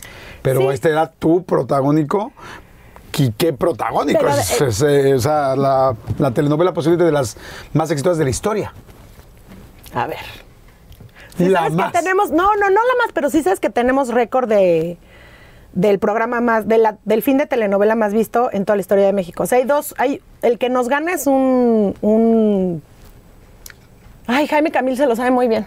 El, que- el programa que nos gana es un partido de fútbol de México. ¿Ah, sí? Nada más. Después Wow. estamos nosotros el final de la fea. Sí, el final de la fea fue una locura, me acuerdo Una que fue una locura. detuvo Bueno. no solo al país, o sea, 15 años después, la gente todavía me quiere por la fea. 15 años después, Jordi. O sea, ¿cómo? sí, sí, sí, sí, no, la fea fue. más bella fue... Pero es que nos cambió la vida a muchos, a mí incluida, ¿eh? Oye, a ver, cuéntame nada más cómo empiezas con las eh, telenovelas y todo ese asunto, porque Mm. pasamos de que chiquillada siempre en domingo, de repente no, de No, repente no. no. cuajaba, tal, empiezas con las obras de Me teatro, odiaban, me los vetan. tenis, este, eh, te vetan, luego Me la obra de teatro de los tenis rojos. Ah, empiezo los. Ese fue, ese fue un. Ese, bueno, fue Vaselina primero y de Vaselina nace los tenis rojos porque queríamos. Vaselina fue nada más en el verano y queríamos seguir Luego los tenis rojos. hiciste Luego, la obra esta Mamá con, ama el rock. Con Ricky Martin. Ajá. Ok. Que luego Rebeca dijo que era los. Aquí dijo que era. ¿Qué dijo Es que como qué? si te veo. Que fue en los tenis rojos, pero no es cierto, fue en Mamá ama el rock. Ah, donde lo, ah, ¿Dónde donde iba, a verlo? Donde iba a verlo. Ajá, era ahí y yo uh, moría de coraje. Oye, porque Pues también- estaba enamorada de Ricky, claro. Yo, yo Nunca he se seguido las sus tendencias, hijo. He seguido las tendencias de los de. O sea, da Luis Miguel, damos a Luis Miguel. Bien. Ricky, venga, Ricky. Venga, Ricky. Es que Ricky yo lo conozco. La primera vez que va a México, su presentación fue en mi casa. La rueda de prensa de presentación de Ricky fue en mi casa. ¿Cómo crees? Claro, porque mi mamá se vuelve muy amiga de Edgardo y de, bueno, de la gente De que los manejaba, porque yo amaba los menudo. Llega a la obra de teatro a ver Qué una... nalgoncillo, ¿no? Ricky? I don't... I don't remember that. Estoy tratando, de, estoy tratando de echar memoria, que es lo peor. Ahora sí me vi como viejita golosa, ¿viste? Así de, "Mm, está precioso mi Ricky, hasta Claro. la fecha es la cosa más Claro. bella que existe. Pero bueno, la cosa es que Ricky llega a unas representaciones de Mamá Mel Rock, porque Julio César Palomera de la RE, que trabajaba en Digital 99, Ok. lo llevó, eran amigos, lo lleva, yo lo veo ahí, me desmayo obviamente y digo, Ricky a la obra de teatro me lo ligo y soy su novia. Ya, perfecto, ecuación perfecta. Ese fue mi plan. Obviamente no me salió. Pero este, entonces llegó con mi abuela, porque el rockero que estaba en la obra se iba. Y entonces yo lo vi y dije, wow, este es. Y entonces le digo a mi abuela, mi abuela, abuela, abuela, hay que traernos a Ricky. ¿Quién es Ricky? Ricky Martin, ¿quién es Ricky Martin? De menudo. Yo me acuerdo que en, la, en el, en el póster ponían Ricky Martin y entre comillas, ex menudo. Y Ricky se vuelve el trancazo porque los de Sony Music, nosotros, mi mamá y yo estábamos en Sony Music. Bueno, era CBS en ese entonces. Y entonces fueron a ver la obra, unas representaciones con Ricky, lo ven ahí y dicen, wow, qué maravilla. Se lo llevan a Luis de Llano, hace la audición para Muñecos de Papel. Bueno, ha- hace el. Me acuerdo que hizo, según él, era el. el- Dime que me quieres, de la intimidad. hizo ¿sabes él la cancioncilla. Esa canción la hizo como, como un demo y la sacó. Ay, es muy buena Sony. esa rola, que se me había olvidado. Sí, y la sacó Sony así, X, la sacó. Me acuerdo Ricky quejándose en el camerino. De a mí me dijeron que era demo. Nene, era un demo, no era para que la sacaran. Yo pensé que no iba a salir. ¿Qué es eso? Me acuerdo perfecto Ricky quejándose que era demo. Este, y entonces... Dime que me sí, quieres, Dime que me quieres, en la intimidad, sabes que me puedes dominar. Sí, sí, sí, es Entonces bueno. el trancazo Ricky, y obviamente ya la gira ya no va, Ok. porque ya estaba haciendo novela, ya estaba preparando su disco y ya viene el gran trancazo Ricky. Pero nunca anduve con él. ¿Y besos? Sí, sí. Besos sí, pero eran quicos de amigos. ¿Ves que aquí en Gringolandia sí? No, ojalá pudiera yo decir que sí me lo besuqué, pero nunca me lo besuqué, porque eran besos así como de, ay, hola, ah, sí, ya. ¿Tú crees que no diría me lo besuqué a Ricky Martin? Ay, claro, por Claro supuesto. que te diría me besuqué a Ricky Martin. Claro, por supuesto. Pero nunca me lo besuqué. Eran besitos así de, ay, hola, ¿cómo estás? Claro que a los 15 años, eso Claro. para mí eran besos de amor. Claro. Pero pues no, o sea, entiendo que no. Oye, y luego este, haces varias novelas, pero ¿cuál es la primera fuertísima? Eh, Hice, hice Ángeles Blancos, hice Lazos de Amor. Jorge Lozano me llama para hacer Bendita Mentira. Y luego otra que se llama El Secreto de Alejandra, Ajá. que es la telenovela más corta, que fue la que cortaron. Y de ahí me llama Emilio La ¿no? Rosa, me llama Emilio Sí. La Rosa, eh, me dice, vas a hacerle de bulímica. Y yo, ok, ¿qué es eso? Dije, "Bueno, voy a poner a estudiar, porque no tengo la menor idea que es una bulímica. Tenía todos los síntomas y no sabía lo que era una bulímica. ¿En serio? Pues sí, porque cuando siempre me, siempre me tildaron de gorda, siempre, toda la vida. Sí engordé mucho con el, con el, pues a los 14, 15 más o menos con, pues estaba medio llenita, el término llenita, que como lo odio, ese término llenita. Eso estaba yo, pues que el divorcio de mis papás y todo esto me Claro. dio por entrarle grueso. Ya después adelgacé, pero yo seguí con el trauma. Y luego cuando me dice Milo La Rosa, vas a hacerle de bulímica, y empiezo a leer todo este rollo, y dije, oye, qué bueno que supe, porque si no, yo hubiera llegado a televisión y me hubieran dicho, si vomitas no engordas, yo hubiera, yo Lo lo hubiera hecho. hecho. sin rollo. Porque todos los síntomas de verme del espejo y no saber si estoy gorda o delgada, hasta la fecha, ¿eh?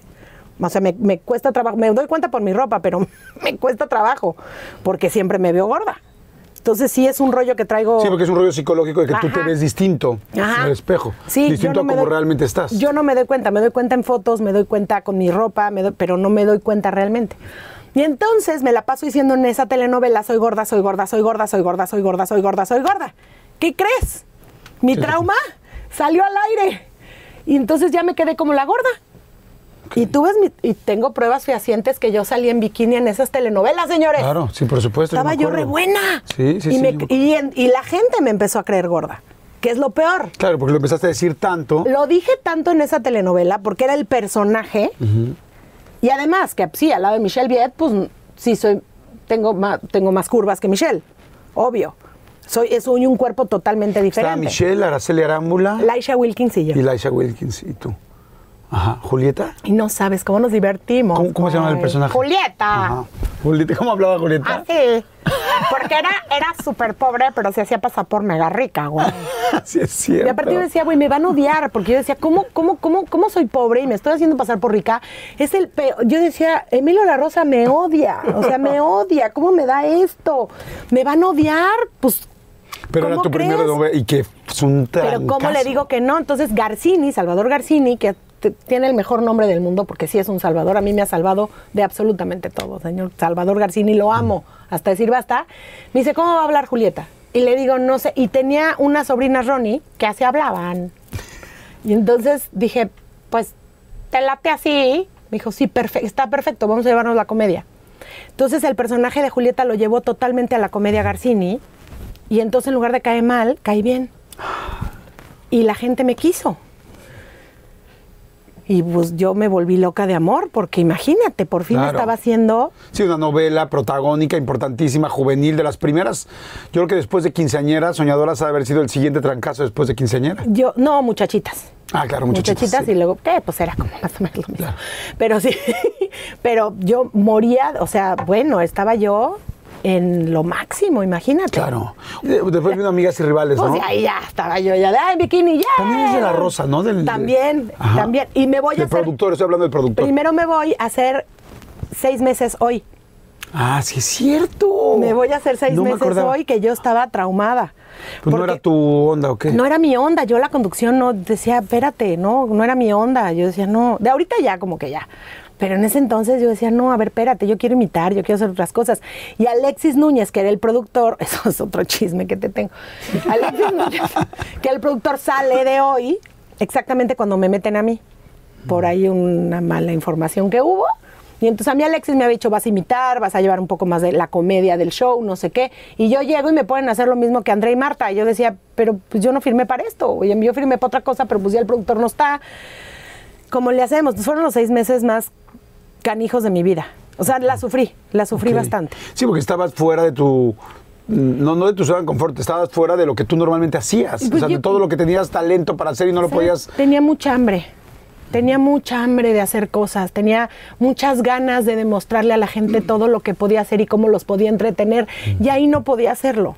¿Imitabas a alguien ya muy específico en esa época? Sí, ya. ¿A Y lo que pasa es que yo empiezo a imitar desde el show de mi abuela que hice, del Club ¿Cómo de la Amistad. crees? Desde allí empiezo a imitar. Pero yo hago audición para hacer a Amanda Miguel, a Lupita Alessio, a Sasha de Timbiriche, que no me la dieron, me cambiaron por Paulina, que luego lo agradecí porque puse a Super Paula, sigo haciendo, güey. Este. eh, a mi mamá, obviamente. Ajá. Este, y ahí empecé a imitar. Es difícil imitar. ¿Cómo? No. Bueno, para mí no. O ¿Te sea, acuerdas además de todo? O sea, ¿te acuerdas ahorita Es de del buena tono, memoria. del tal, de todo, mande? es de buena memoria. Ok. A Es- ver, por ejemplo, ¿cómo es Amanda Miguel? Hubo una vez un país de miel con tejados color mermello. ¡Wow! Eh, ¿Tu mamá? Este, paso a pasito llegaré donde vive tu corazón. Es así. La, Guau. la tengo súper hecha. esa. Alejandra Guzmán. ¿Qué onda? Esa también me sale natural. Arriba Oye, el rock, hijo. Acabo, acabo de entrevistar a Alejandra Guzmán y lo hace mejor ella, o sea. Ya me parezco más yo. ¿Qué onda? Aquí, bueno, Paulina Rubio. Claro, la superpower es consentida, Wisconsin. Odia que la imite, güey. Lo odia. Y yo amo imitarla, güey. Amo imitar a Paulina Rubio y ella lo odia. Oye, y la fea más bella es una, fue una locura. Es que Diosito. ¿Cómo, cómo, ¿Cómo empezó el asunto de la fea más bella? ¿Te gustó desde el principio el papel? No me la ¿Te querían gustó, no dar. te gustó? ¿Lo luchaste? o- Todo, no me la querían dar, hasta me enfermé la panza y todo, el coraje. Porque no me la estaba yo haciendo la parodia. Nos estaba yendo espectacular en la parodia. Habíamos ya dado a luz al privilegio de mandar. Entonces teníamos los domingos la parodia, que Sí. ya era los domingos. Pues empezamos los lunes de un programa de media hora y luego nos fuimos los domingos de un programa de dos horas.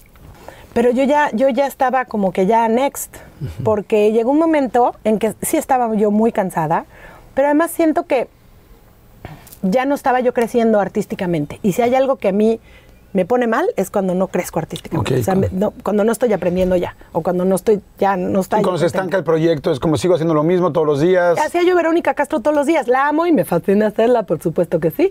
Pero no, pero no de, hari- no de harina y huevo. y entonces sí. Y dije, no, ya por el amor de. ¿Sabes que fue muy buen ejercicio la parodia para las imitaciones? Porque si era. Claro. Tuve que preparar 800 personajes que yo no sabía que podía imitar.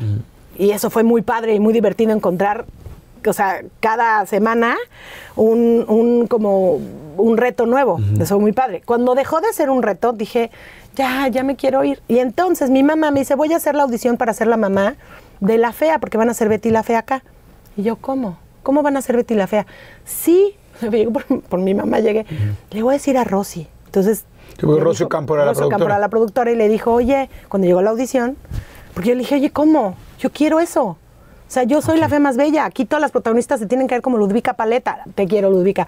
Pero todas queríamos ser tú. O sea, no manches, todas queríamos ser rubias de ojos verdes y hermosas como Ludvica. ¿No? Entonces, yo nunca iba a ser protagonista en mi vida. De fea, sí. Entonces dije, ahí, de, ahí, de ahí soy. Y aparte con mi autoestima así, pues más me hacía sentido. Entonces, eh, mi mamá le dice, le voy a decir a Rocío Campo. Y le dice a Rocío Campo, y Rocío le dice, todavía no la tengo. Oye, es muy buena idea tu hija, voy a hablar a ver si se puede. Pues Rocío Campo, que es más cerca que yo, bueno, igual que yo, pues somos escorpionas del mismo día, además las dos. Así que Sí, chistoso. 11 de noviembre. Me habla, eh, le habla al jefe, el jefe le dice, sí, sí puede hacer la audición, no hay ningún problema. Y que me hablan y ahí voy a la audición. Con Sergio Jiménez. Wow. Sí, fui su última protagonista.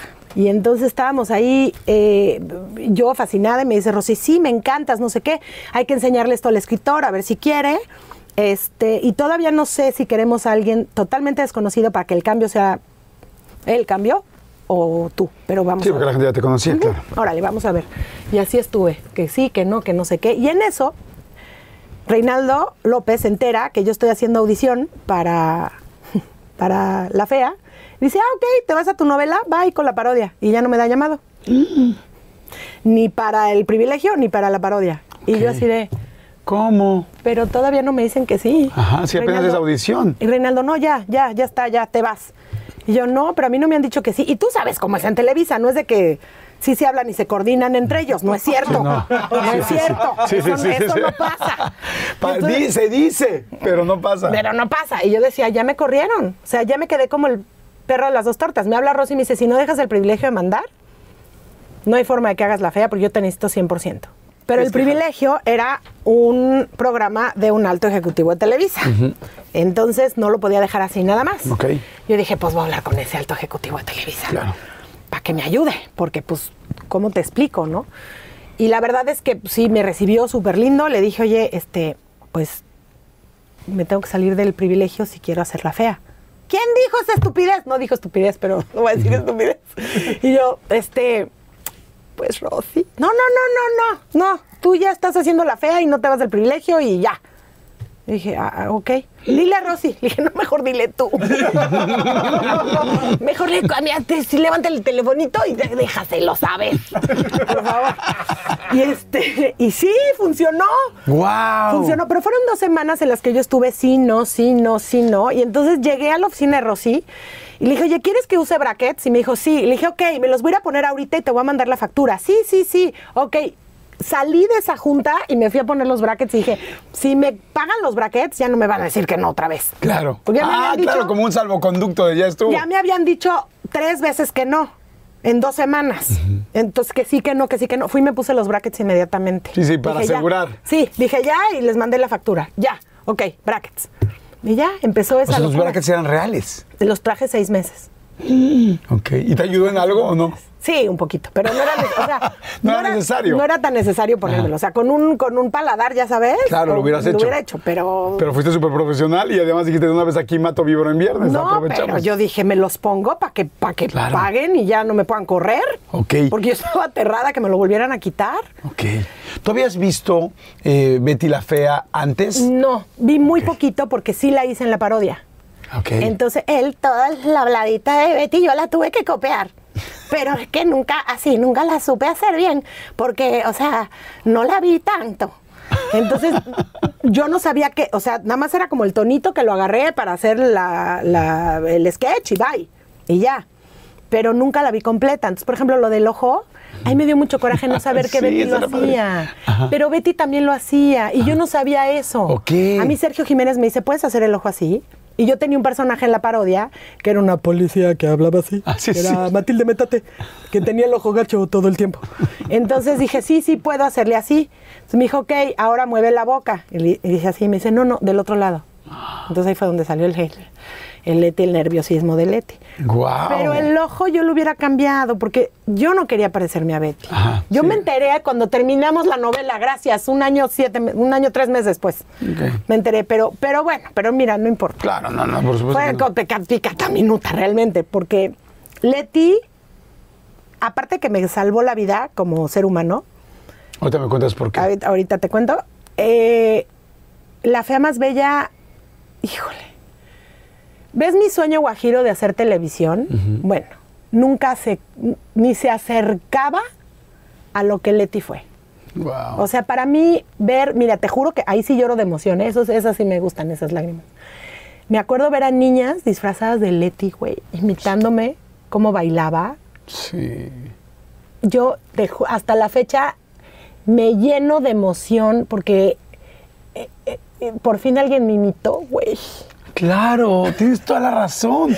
Tú Y imitabas una- a todo el mundo y ahora te están imitando a ti. Y una cosa que era muy mía, porque ese baile de Leti, yo, lo yo era como yo bailaba para hacerme la chistosa en las bodas, de ay, mira, ya llegó la rítmica, ¿no? Y empezaba a bailar así. Y era muy mío, eso yo lo hacía. Yo le di tantas cosas mías a Leti porque yo era Leti de verdad. O sea, yo, yo, yo me creía fea. Bueno, no, yo sabía que no estaba tan tirada a la calle, pues, pero como en la vida emocional no me había ido nada bien y me partían el hocico a cada rato y yo me dejaba que me partieran el hocico a cada rato porque mi autoestima era así. ¿Qué, qué, pero qué cañón, o sea, una persona que está en la tele, famosa, con autógrafos, tal, la gente no puede pensar de repente que no tiene baja autoestima. ¿Qué te sentías? ¿Cómo te sentías? ¿Cómo te comportabas con los novios? Y ahorita lo vamos metiendo por aquí con lo de la bella. Pues no, es que tiene todo que ver. Mira, yo en el escenario decía, pónganme a la que sea en el escenario y le parto el hocico. O sea, la que sea, porque traigo toda la experiencia, no hay bronca. Pero en el rollo sentimental, ay, mientras más mal me trataban, insisto, yo pensaba que así era. Entonces me iba yo con el peor, con el que no me pelaba. Con... Y además que siempre tuve sueños guajiros. Tuve un sueño guajiro muy estúpido. sí, pues sí, pues el pobre güey no tuvo tanto la culpa. Yo solita me hice mi historia de, de, de, de amor con un chavo que nunca me peló. Y fueron varios trancazos en varios momentos fuertes de mi vida con él que el último fue durante la fea, que eh, me acabaron por partirme los hocico. ¿Sí era tu pareja o no? ¿Sí fue tu pareja o no? No, no, nunca fuimos pareja, nunca fuimos pareja, nunca fuimos pareja oficial, pues, ¿no? Pero, pero yo siempre pensé que sí. O sea, esos encuentros yo, yo, siempre juraba que ahora sí, ahora sí ya me toca, ahora sí ya me toca estar con él. Porque yo estaba tan segura que yo era la mujer de su vida, que entonces era como, pues es lógico, va a morir por mí. Entonces a mí me decía unas cosas que yo me enamoraba y el otro pues nada más andaba pasándosela muy padre. Pero pues era lógico. Tampoco lo culpo a él, era, tenía mucho que ver mi forma de actuar, mi forma de regalarme, se puede decir así. ¿no? Porque era, pues era yo, con él sí rima. Pero insisto, por, por una estupidez de yo crecer pensando que yo era la mujer de su vida, lo conocí muy chiquita. Y siempre estuve enamorada de él. Entonces, esto no se le había contado a nadie, Jordi, se salen cosas en este show. ¡Ay, qué fuerte! Pero bueno, es que aparte de esto, estoy escribiendo un libro con todas estas cosas, pero, pero este sí te lo voy a contar. Gracias. Mm.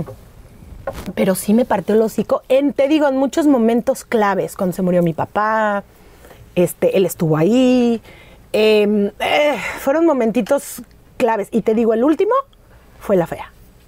Donde ella de plano ya me dio una arrastrada horrible. ¿Qué hizo?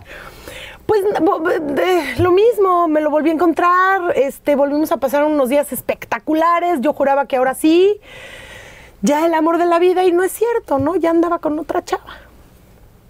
¿Y te enteraste tú? Me enteré después por el papá de la chava, que llegó a preguntarme.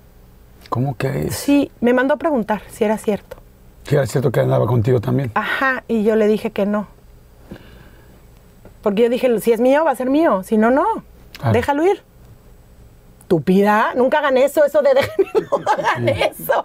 Y le dije que no, que no era cierto. Y por supuesto que era cierto. Y entonces, pues ya. ¿Algún día, alguna escena de las que estabas haciendo con don Fernando tenía que ver con lo que tú estabas sintiendo de veras? Todas las escenas de las lloradas de Acapulco, todas eran lloradas de verdad. No es cierto. Todas. Es más, hay una que estoy con un chamán donde me está disque sacando y limpiando a don Fernando y a doña Marcia.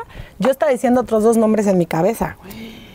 Y yo lloraba y lloraba. Y yo decía, perdónalo, te don Fernando.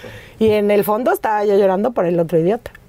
Pobrecito, le digo idiota, pero no se lo merece. Pobrecito. Oye, ¿y no era difícil trabajar así, con, con tanto dolor? Fue horrible. Porque tenías que trabajar todo el día y en el fondo estabas con un dolor personal. Fue horrible. Fue bello porque me empecé a curar ahí. Porque Salvador Garcini llega y me salva y me dice, ¿sabes por qué no se acaba la telenovela? Le digo, por mí dice, ¿por qué no te quieres? Me dice, tú no has entendido a Leti. O sea, Leti se está empezando a querer y tú no te estás queriendo, tú no te quieres. Entonces, esta telenovela, Dios, Dios, Dios, Dios hace las cosas por, por algo. Dice, no estamos aquí nomás a lo idiota. Tú te tienes que querer, porque en el momento en que quieras, en que te quieras y entiendas qué mujer eres, en ese momento Leti va a cambiar, si no, no va a cambiar nunca, Angélica.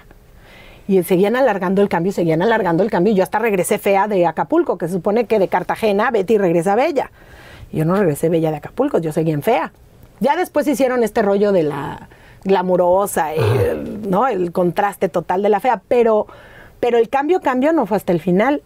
Y Salvador me dio un libro que se llama Un curso de milagros. Bueno, se llama ah, Volver al amor de Marianne Williamson. Me lo dio Y no sabes la flojera que me daba leerlo. Me acuerdo perfecto llegar en Acapulco en las, en las noches después de grabar, imagínate, estudiar el libreto y luego echarme el librito de Salvador porque mañana me va a preguntar.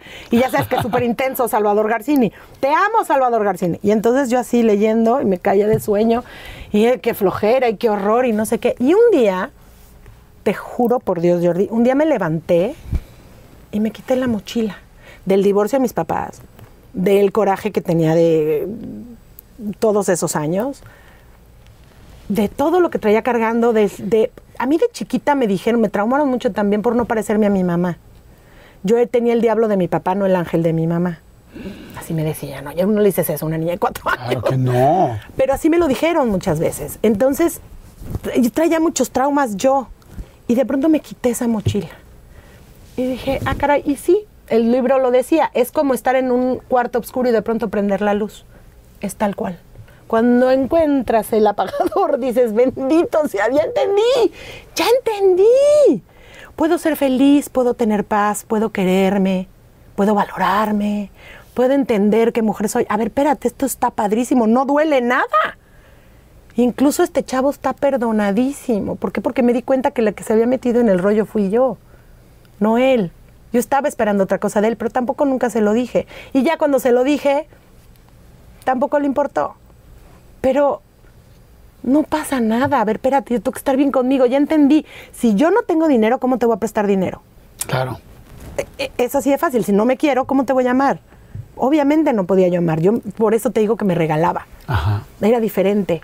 Entonces dije, no, pues estoy mal, aguántenme tantito, aguántenme las carnitas. Viene todo el rollo de la telenovela, de la telenovela con la que celebraban los 50 años de las telenovelas, ¿te acuerdas? No. Ok, qué bueno, porque iba a ser yo y no pegó. Pero, este, no, pero bueno, termina la fea y me dice Rosy, oye, te necesito aquí, no sé qué, bla, bla, bla, para grabar, pero necesito que me digas que vas a estar al 100. Le digo, Rosy, estoy en un cambio tan cañón en mi De vida, mi vida. Ajá.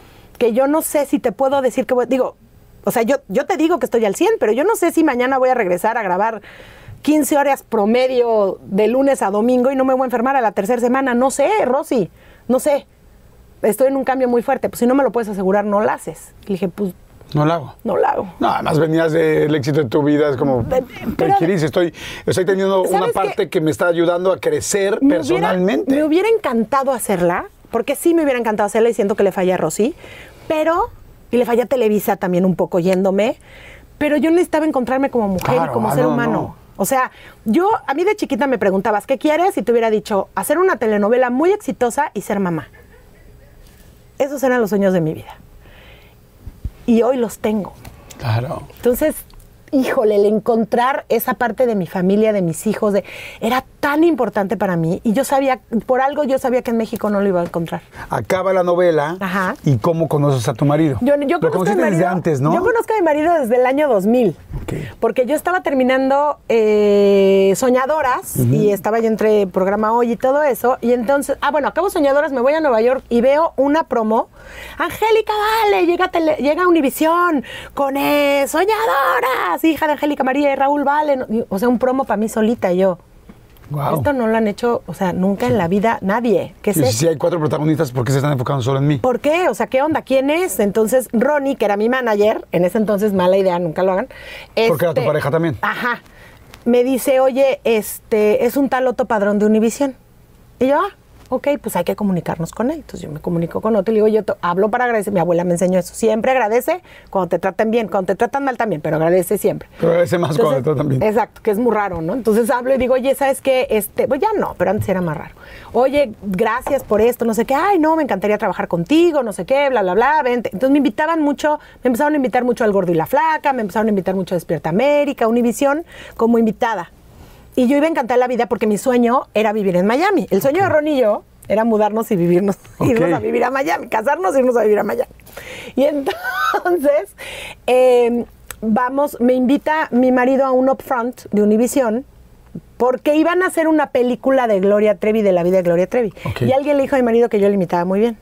Y entonces cuando le dice, oye, ¿te gustaría hacer la película de Gloria Trevi? Y dice Ronnie, sí, claro, él por, para mudarse a Miami, ¿no? O sea, no pensando lo fuerte que podía ser hacer la película Claro. de Gloria Trevi, ¿no? O sea, ya cuando me hubieran dado el libreto, pues yo igual no me hubiera aventado. Pero bueno, la cosa es que, este, sí, no manches. Pero me dice, oye, este, vente, no sé qué, a Nueva York, ahí vamos, imagínate, Nueva York. Sí, vamos a Nueva York, Ronnie. Yo Con tu, felices. tu- tu- con tu novio y manager. Sí, sí, sí. Entonces me dice, nos queremos mudar a Miami, mi amor. Con este güey es con el que tenemos que quedar bien, ¿ok? Y yo, ok. ¿Me lo presenta? Sí, va, va. Y me presenta a Otto Padrón. O sea, nadie sabe para quién trabaja. No, te estaba te presentando juro. con quien ibas a vivir en Estados Unidos, pero no en Miami. Cuando, cuando mi marido me pidió no matrimonio, cuando mi marido me pidió matrimonio, yo sí dije, ay, qué ganas de ver la cara de Ronnie ahorita. Ronnie, perdón, pero sí lo pensé. Este, no, y es que de- de- además Ronnie y yo somos amigos en ahí de, de- de- con Sí, de- nos y así, entonces sé que tiene su familia y todo y nos llevamos muy bien. Pero este, pero él me lo presentó, imagínate. Entonces me Ok. dice Otto Padrón, Angélica, vale, yo. ¿Cómo te cayó esa primera vez? Muy mal, ¿Ah, sí? muy mal. Me Sí, cayó. es el principio de un matrimonio. Está muy bien. Muy bien, exacto. Hola, ¿qué tal? Soy Otto Padrón, eh, ejecutivo Univisión. Y ya, este sangrón. Yo a tu mamá la admiro mucho de una telenovela que se llamaba yo, Muchacha Italiana viene a casarse, porque es la que siempre me dicen, ¿no? No, no, no, otra, otra, donde salía de, de, de, de Areomosa. Y yo, ah, Ana del Aire. Sí, sí, Ana del Aire, mi hermano y yo. Y- pero que en este rollo, así de, ay, dije, este tipo, qué sangrón. Ay, qué mal me cae, Soto Padrón. Dije, chin, es el jefe, guácala, hay que caerle bien a este güey. Ah. y lo aguanté por eso, ¿no? Pero pues ya, y ya. Y después, te digo, tuvimos una relación de amistad. Se- pues, digo, amistad-trabajo, Sí, ¿no? como de Porque- trabajo, ajá. Porque siempre era ir a Miami, pues saludar, hola, ¿qué tal, señor Padrón? ¿Cómo está usted? No sé qué, y ya, bye, X. Después... Nunca te imaginaste que te iba a hacer dos no, hijos. ¿no? nunca en la, pero, pero nunca en la vida. Sí, o sea, porque digo, en algún momento tuvieron que Eh, hacerlos, ¿no? sí, sí, se nos dio, pero fueron hartos años después, porque yo me mudo a Miami en el 2007, él regresa, él regresa de Irak, porque está en el ejército americano, él regresa de Irak por ahí también. ¿Pero va a la guerra? 2007. Sí, ¿A combatir? Sí, sí, fue a la guerra, yo, pero no estaba yo con él, no me tocó. Y entonces, este, yo ¿Se empiezo ve a a la guerra y tú hablas con él o qué? no, no, no, empiezo a hablar con él porque estaba yo en Univisión, bueno, no estaba yo en Miami y querían que me fuera a Univisión y yo estaba terminando mi contrato con Televisa. Todo era trabajo, Ajá. todo era puro trabajo, puro trabajo, puro trabajo. Y de pronto, te juro por Dios, un día estábamos platicando, fuimos a un, a- ¿qué fue? No, me- no me acuerdo, estábamos platicando y de pronto no sé qué me dijo y lo volteé a ver y haz de cuenta que estaba como, como que le salía luz así. Yo dije, el amor de mi vida. ¿Cómo crees? Te- Pero En un momento en específico de algo que dijo. algo que dijo. Y yo así dije, ay, ay. Dije, ¿qué estoy haciendo? Ah, mira, y aparte yo, ca- yo cambié muchísimo, porque de estar buscando el amor en lugares, en todos lados, o donde yo pudiera, ¿verdad? En lugares donde no venía el caso buscar el amor, de pronto fue de, no tengo ganas. No tengo ganas de enamorarme de nadie, no tengo ganas de salir con nadie. No te- mi, mam- mi mamá me decía, había un francés que me tiraba la onda en Miami y me decía, sal con el francés, está guapísimo. Y yo le decía, ay, no, qué flojera, mamá. Polio, porque es mi amigo, o sea, no, no, hay, no hay nada, no, no. ¿Para qué salgo con él? ¿Para qué pierdo el tiempo, no? O sea, ¿para qué?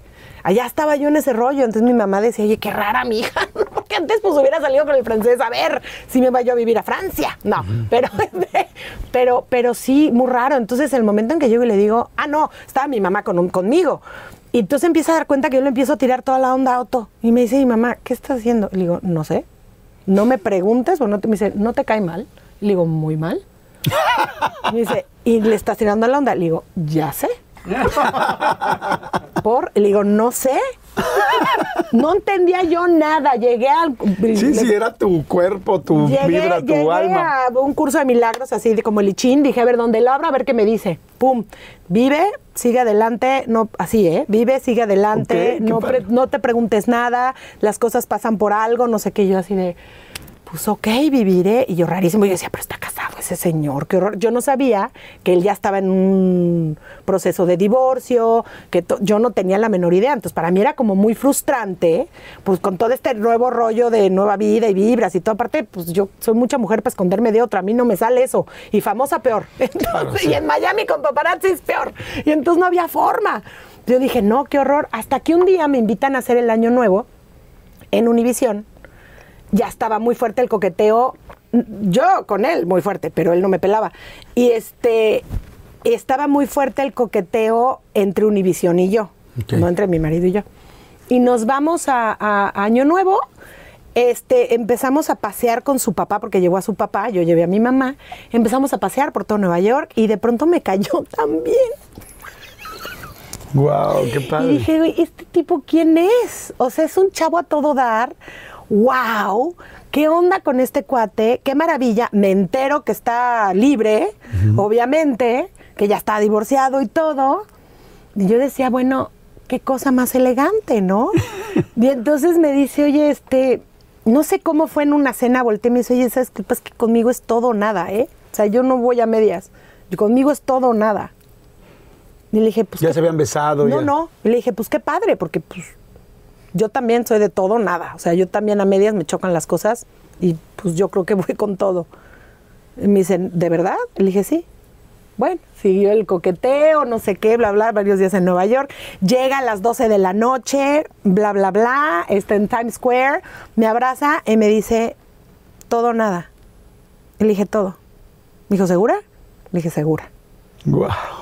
Termina el programa, porque estamos haciendo show en vivo, termina el programa, nos fuimos, eh, me lleva a la fiesta de, de- bueno, me cita en la fiesta de, de, de este, de Times Square, porque siempre se hace una fiesta ahí. Ah, del año nuevo. Ajá, del año nuevo, y ahí voy a la fiesta, no sé qué. Terminamos echándonos unas papitas en McDonald's porque moríamos de hambre a las 3 de la mañana.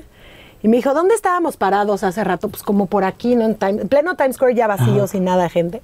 Me dice, bueno, pues te tengo que volver a preguntar, ¿todo o nada? Y le dije, pues ya te dije que todo. Y entonces ahí sí, ya me dio mi primer beso. Y, de- y yo, de- del des- yo sabía que era él. Y desde ese día no nos volvimos a separar. ¿En serio? Pero no empezaron a vivir juntos. Sí. Así, ya, pero el otro día no. Sí. Bueno, no vivir juntos, pero ya fue así de ya, o sea, ya, ya me quedé en su cuarto así de mamá, no llego al cuarto. "Ay, mamita, no voy a llegar. ya, o sea, bye. Me quedé con él ya para toda la vida. Wow. Sí, dos años después te puedo decir que soy una de las mujeres más afortunadas del universo. Estoy muy contenta. Pero fíjate qué lindo, en el momento en que te enamoraste de ti, Sí, me enamoré de él. Creo que él ya estaba un poquito enamorado de mí. Sí, seguramente sí, pero tú estabas primero enamorada de ti, porque es que al final Sí. es lo que nos pasa a muchos, ¿no? De Sí. repente es, uno no está enamorado de uno mismo y entonces es difícil que los demás Yo no me daba o te cuenta. tratan mal, Yo no porque me- tú te das chance de tratarte mal, o sea, es como tú te pones de tapete y pues entonces te pisan. Y yo no me daba cuenta de quién me quería y quién no. Pues Claro. no había forma. Claro. Porque yo no me quería. Claro. Entonces no había forma. Entonces el milagro sucedió cuando yo me quise, obviamente. Guau. Entonces los milagros sí, sí, sí Y suceden. después se casan. Después juramos no casarnos nunca. Esa es otra historia muy bonita porque él divorciado y yo le digo, a mí no me importa, o sea, yo yo ahora sí que tipo de yo quiero la fiesta. La. Yo quiero la fiesta y cuidado con lo que dices porque se te hace un poco, porque él este nos casamos en Miami, nos teníamos que casar en Miami, ya los dos vivíamos ya estábamos viviendo juntos. Nos casamos en Miami que también dijimos que insisto, que no lo íbamos a hacer. Entonces cuando me pide matrimonio yo no entendía.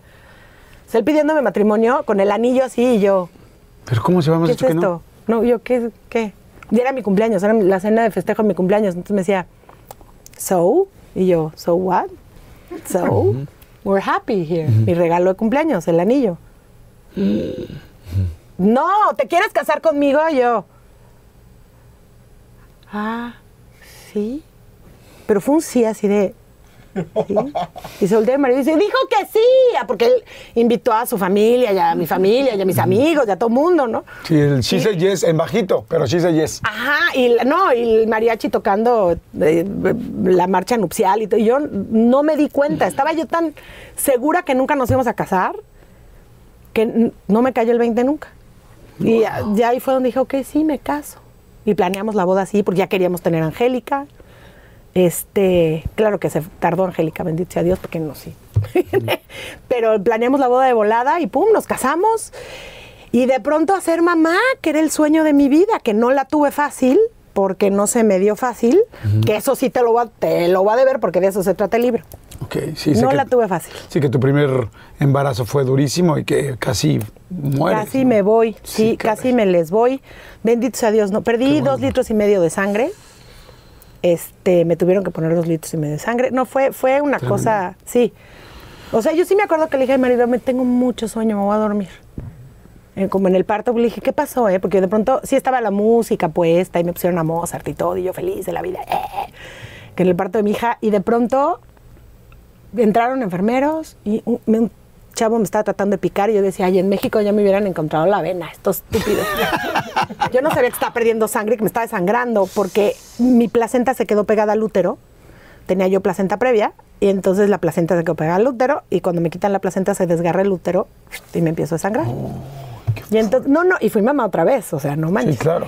Y entonces, en el momento en que me están picando, yo digo, ¿qué onda? ¿Qué pasa? Entonces me empieza a dar un sueño tremendo, claro, me, me estaba desmayando. ¿Cuál Sí, sueño? sí, más bien estabas desangrando. La cara de mi marido era, hasta que le digo, algo está mal, ¿verdad? Me dice, sí, sí está algo complicado, mi amor, algo complicado. Hasta que ya sentí que entró y sí vi que, Que estaban me estaban poniendo poniendo sangre. sangre. Le dije, estoy muy cansada, me voy a dormir. Me dijo, sí, duérmete. Y ya me desperté en, en el cuarto de recuperación, donde me llevaron a mi hija y le dije, dale de comer. Y yo, espérate, me estoy despertando, ¿cómo? ¿Tiene hambre? Dale de comer. Y yo, ay, espérate. Y empezó esta aventura De ser mamá y de. maravillosa. Y mi miedo era no volver a ser mamá. Y mira, afortunadamente. Y di- te digo, te digo, Diosito es, sí, es, cómo se fue alineando todo. es maravilloso. Y te digo, cuando tú piensas que las cosas van a salir bien, las cosas te salen bien, yo. Es cierto. Es una cosa que no falla. Y la- el círculo de la vida es muy especial y de repente lógico y natural, pero duro. Por un lado, tienes a tus hijos, por un lado, hay una vida que viene, Sí. y por otro lado, no necesariamente al mismo tiempo pierdes a, a tu papá y pierdes a tu abuela. Bueno, lo de mi abuela fue mucho antes. Lo de mi abuela fue en el 96, pero, pero sí fue el golpe más duro de mi vida, perder a mi abuela. Yo le preguntaba a mi abuela qué me pongo. O sea, Sí, de la cercanía que tenían. éramos las mejores amigas. Sí, fue horrible, fue muy fuerte. ¿Y con tu papá cómo fue? Ay, horrible. Yo pensé, no, no, eh, no pensé que me iba a doler tanto, ¿sabes? O sea, no pensaba que se iba a morir tampoco, pero, pero, pero no pensaba que me iba a doler lo que me dolió y lo que me afectó. Fue muy fuerte perder a mi papá, muy fuerte. El dolor más fuerte de mi vida, perder a mi papá, superó el de, la, el superó el de mi abuela. Wow. Es que no es lo mismo perder a tu abuela que perder a tu papá. Cuando, cuando te sientes huérfano de un lado, es gacho, es gacho. Y mi papá, 59 años, me faltaron muchas cosas de hacer con él, muchas. ¿Ya estaba muy perdonado? Sí, totalmente. Nos dijimos todo lo que nos teníamos que decir. Él me, él me seguía diciendo perdón, perdón por si la fallé, si te fallé. si-". Yo le decía, papito, ya, ya fue, no te preocupes, ya estoy bien, ya te amo, ya tenemos esta relación. Me decía, cásate, ten una familia, sé feliz, yo sé que tú quieres eso. Y le decía, sí, papito, lo voy a hacer. Yo creo que sí, lo voy a hacer, te lo prometo, papito. Entonces, sí, estu- fue, la verdad fue, fue una época muy fuerte. Lo único que comía era la comida que yo le hacía. Y al final, este, fue una época difícil, fue una época fuerte, pero fue una época muy bonita porque estuvimos más unidos que nunca. Oye, ¿y lo sientes cerca? Sí, acá rato. Sí, sí, sí, sí. Todas estas cosas de que sientes y mi, y mi hija dice que anda por ahí. Bueno, ya ves que los niños tienen mucha sensibilidad. Ajá, dice, ay, mi abuelo Raúl. Y yo digo, ¿cómo tu abuelo Raúl? Sí, ¿no lo conoció? "Sí". No, claro que no. Dice, sí, mi abuelo Raúl. Yo creo que luego nos viene a visitar, mamá. Entonces yo no le pregunto mucho, pero, Claro. pero sí, claro que lo siento cerca. ¿Cómo estás ahorita? Ay, feliz, Jordi. Soy la mujer más feliz de este planeta. Tengo trabajo, cosa que es una maravilla, porque aparte en Miami es mucho más normal que los latinos tengamos trabajo. En Los Ángeles nos cuesta el doble, que aparte yo no vine a perseguir una carrera en inglés. Yo vine por el trabajo de mi marido que nos acabamos mudando para acá, no por mí. Entonces tengo trabajo, este, tengo una familia maravillosa, tengo un marido que me apoya en todo, tengo a mi mamá cerca, viva. Ay, estoy feliz. De verdad estoy viviendo una etapa muy feliz de mi vida. Y espero que me falten muchas otras cosas. Estoy seguro que sí, y yo creo que también has trabajado mucho por ella. Sí. O sea, es algo que has trabajado, todo el mundo tenemos de repente diferentes circunstancias. En tu caso, pues bueno, el vivir con unos papás que constantemente se pelean, una fama que es difícil y que te roba a tus papás porque tienen que trabajar. Y que una fama que no me ayudó nunca. Claro, una Al fama que- contrario, todo el mundo decía, no, no voy a apostar por la niñita. que te tuviste que abrir camino sola, Sí. más bien hasta en contra, ¿no? Porque una persona que no tiene papás famosos, pues es como que vamos a ver qué. Sí. Pero en tu caso era como no siempre en domingo, no chiquilladas, no, tal, y tú ir demostrando poco a poco. Y además ya cuando te dan la oportunidad dicen, está ahí porque es hija de. Claro. Sí, tú dices, puta, ¿sabes? convencer lo peor de los dos mundos, ¿no? sí, Claro. luego hay que convencer al público. Pero, Pero ¿sabes qué es padre esa lucha? Claro. Es padrísima, la he disfrutado toda mi vida. A mí todo me ha costado mucho trabajo en mi vida. Todo. O sea, sí, parece los que hijos, no. la pareja, la carrera. Pero todo me ha costado un trabajo espantoso. Siempre ha sido de luchar, de esperar, de aprender. Y, pero me he dado cuenta que todo llega en el momento que tiene que llegar. Todo llega con un aprendizaje, todo llega con un mensaje, todo llega bien. Entonces, pues no tengo nada más que estar agradecida a la vida. Me da, me da tanto gusto. Yo creo que no solamente en el papel de Leti has ayudado a mucha gente, sino yo creo que con una plática como esta nos estás ayudando a todos, ¿no? Gente que de repente dices, tengo baja autoestima, me pasó esto con las parejas, hombres y mujeres y mujeres con hombres, o sea, porque en realidad va igual para, para ambos lados, sí, ¿no? sí. El saber que los tiempos de Dios, como dices, son perfectos, perfectos. y que de repente, yo me acuerdo... Hay que confiar, hay que darnos cuenta Claro. que no llevamos el barco nosotros. Cuando sueltas el volante y dices, ay, ya llévame. Ay, te ahorras muchas, muchas, muchas pesadillas. Me encantó lo que dijiste de tenía una mochila muy pesada y de repente la solté y yo leo un poco en esta entrevista y para toda la gente que nos está viendo el dejemos de querer controlar cómo va a ser la vida porque no va a ser así, o sea, no hay nada que podamos controlar y cuando lo sueltas y cada quien se lo puede soltar a quien sea, ¿no? Sí. Hay gente que cree en Dios, hay gente que cree en el Sí, universo, en la energía, tales, suéltaselo, Suéltalo, suéltaselo porque suéltalo. No eh, yo creo que, no sé si tú te sentiste igual que yo a veces, yo en algún momento de mi vida me sentí como haciéndole manita de puerco a la vida siempre. Es, quiero que pase esto, quiero que suceda esto, quiero que me quiera tal persona. Quiero que me quiera tal persona, sí, total. Quiero que me quiera tal persona. Y de repente la vida no es así. Y, y cuando te sueltas, te empieza, se empiezan a acomodar las cosas. Y veo hoy que felicidad a tus dos hijos, tu trabajo, tu carrera, tu esposo, y, pero sobre todo tu amor a ti. Porque puede no estar el esposo, puede estar un día el esposo y el día de mañana no puede estar. Pero es que todo empezó del amor a mí. Si no me hubiera aprendido a querer, te digo que Salvador Garcini me salvó. Si no me hubiera aprendido a querer, nada de esto hubiera llegado. Y era lógico que no iba a llegar. E- Era normal. Pues yo te agradezco muchísimo, pero sobre todo te felicito. Gracias. Te felicito y, te, y me da gusto que hoy puedas platicar esto, porque estoy seguro que a mucha gente le funciona. Ojalá. Empezando por mí mismo y por toda la gente que vamos aprendiendo de cada entrevistado. Eh, me encanta verte feliz, me encanta verte contenta, me encanta reconectar, sentirte otra vez cerca, Sí. porque hay mucha gente que te quiere ver cerca. Y en Estados Unidos y todo, bueno, mucha gente está siguiendo tu carrera, pero también la gente de México, Centroamérica, Sudamérica, que nos ven muchísimo en la entrevista, dicen, quiero ver, Angélica, nos habían pedido mucho poder platicar contigo. Gracias. Así es que está padrísimo poder ver en qué estás y seguir haciendo, luego hacemos una segunda parte. Lo que es claro, por supuesto. Ahora que saqué el libro. Claro. Que ya te puedo contar Cuéntame, todo ¿entonces va a el haber libro? Quiero sacar el libro, sí, quiero sacar un libro de un poco de esto de cómo me quise y cómo aprendí a creerme y cómo me partió el hocico este baboso. Ay, pobrecito, le sigo siendo baboso. No, pues bueno. es que ya es costumbre. Claro. y de mis embarazos, porque de mis embarazos y mis hijos y todo lo que me todo lo que tuve que hacer y me costó mucho trabajo, pero gracias a Dios ahí están mis milagritos. Pues te felicito por toda la carrera, por todo el trabajo, pero más que por la carrera profesional, por la carrera personal. Gracias. Que has sabido salir adelante. Te adoro con todo mi corazón. Gracias. Mm, yo también. Angélica, muchas gracias. Yo también, Y, este, y nos vamos a una segunda parte. Por su pollo. Oigan, gracias a todos por estar aquí, gracias por compartirlo, gracias por darle like. Si les está gustando, denle like. Y este, y Angélica, qué gusto volver a estar contigo. Igual. Y, y saber que te está yendo tan bien. Bueno, para la próxima me traes unos tacos de canasta. Ah, algo, claro, sí, por supuesto. al pastor, algo de México, Algo que de yo México. diga, por favor, algo. Te lo prometo. Oigan, los quiero mucho. Gracias. Gracias por tanto apoyo. Hagan comentarios. Vamos a contestar tanto Angélica como yo en los comentarios de la entrevista. Vamos a estar pendientes. Y este, y pues pásenla muy bien. Y nos vemos en la siguiente. Denle next y se van a la otra siguiente. Va. Chao.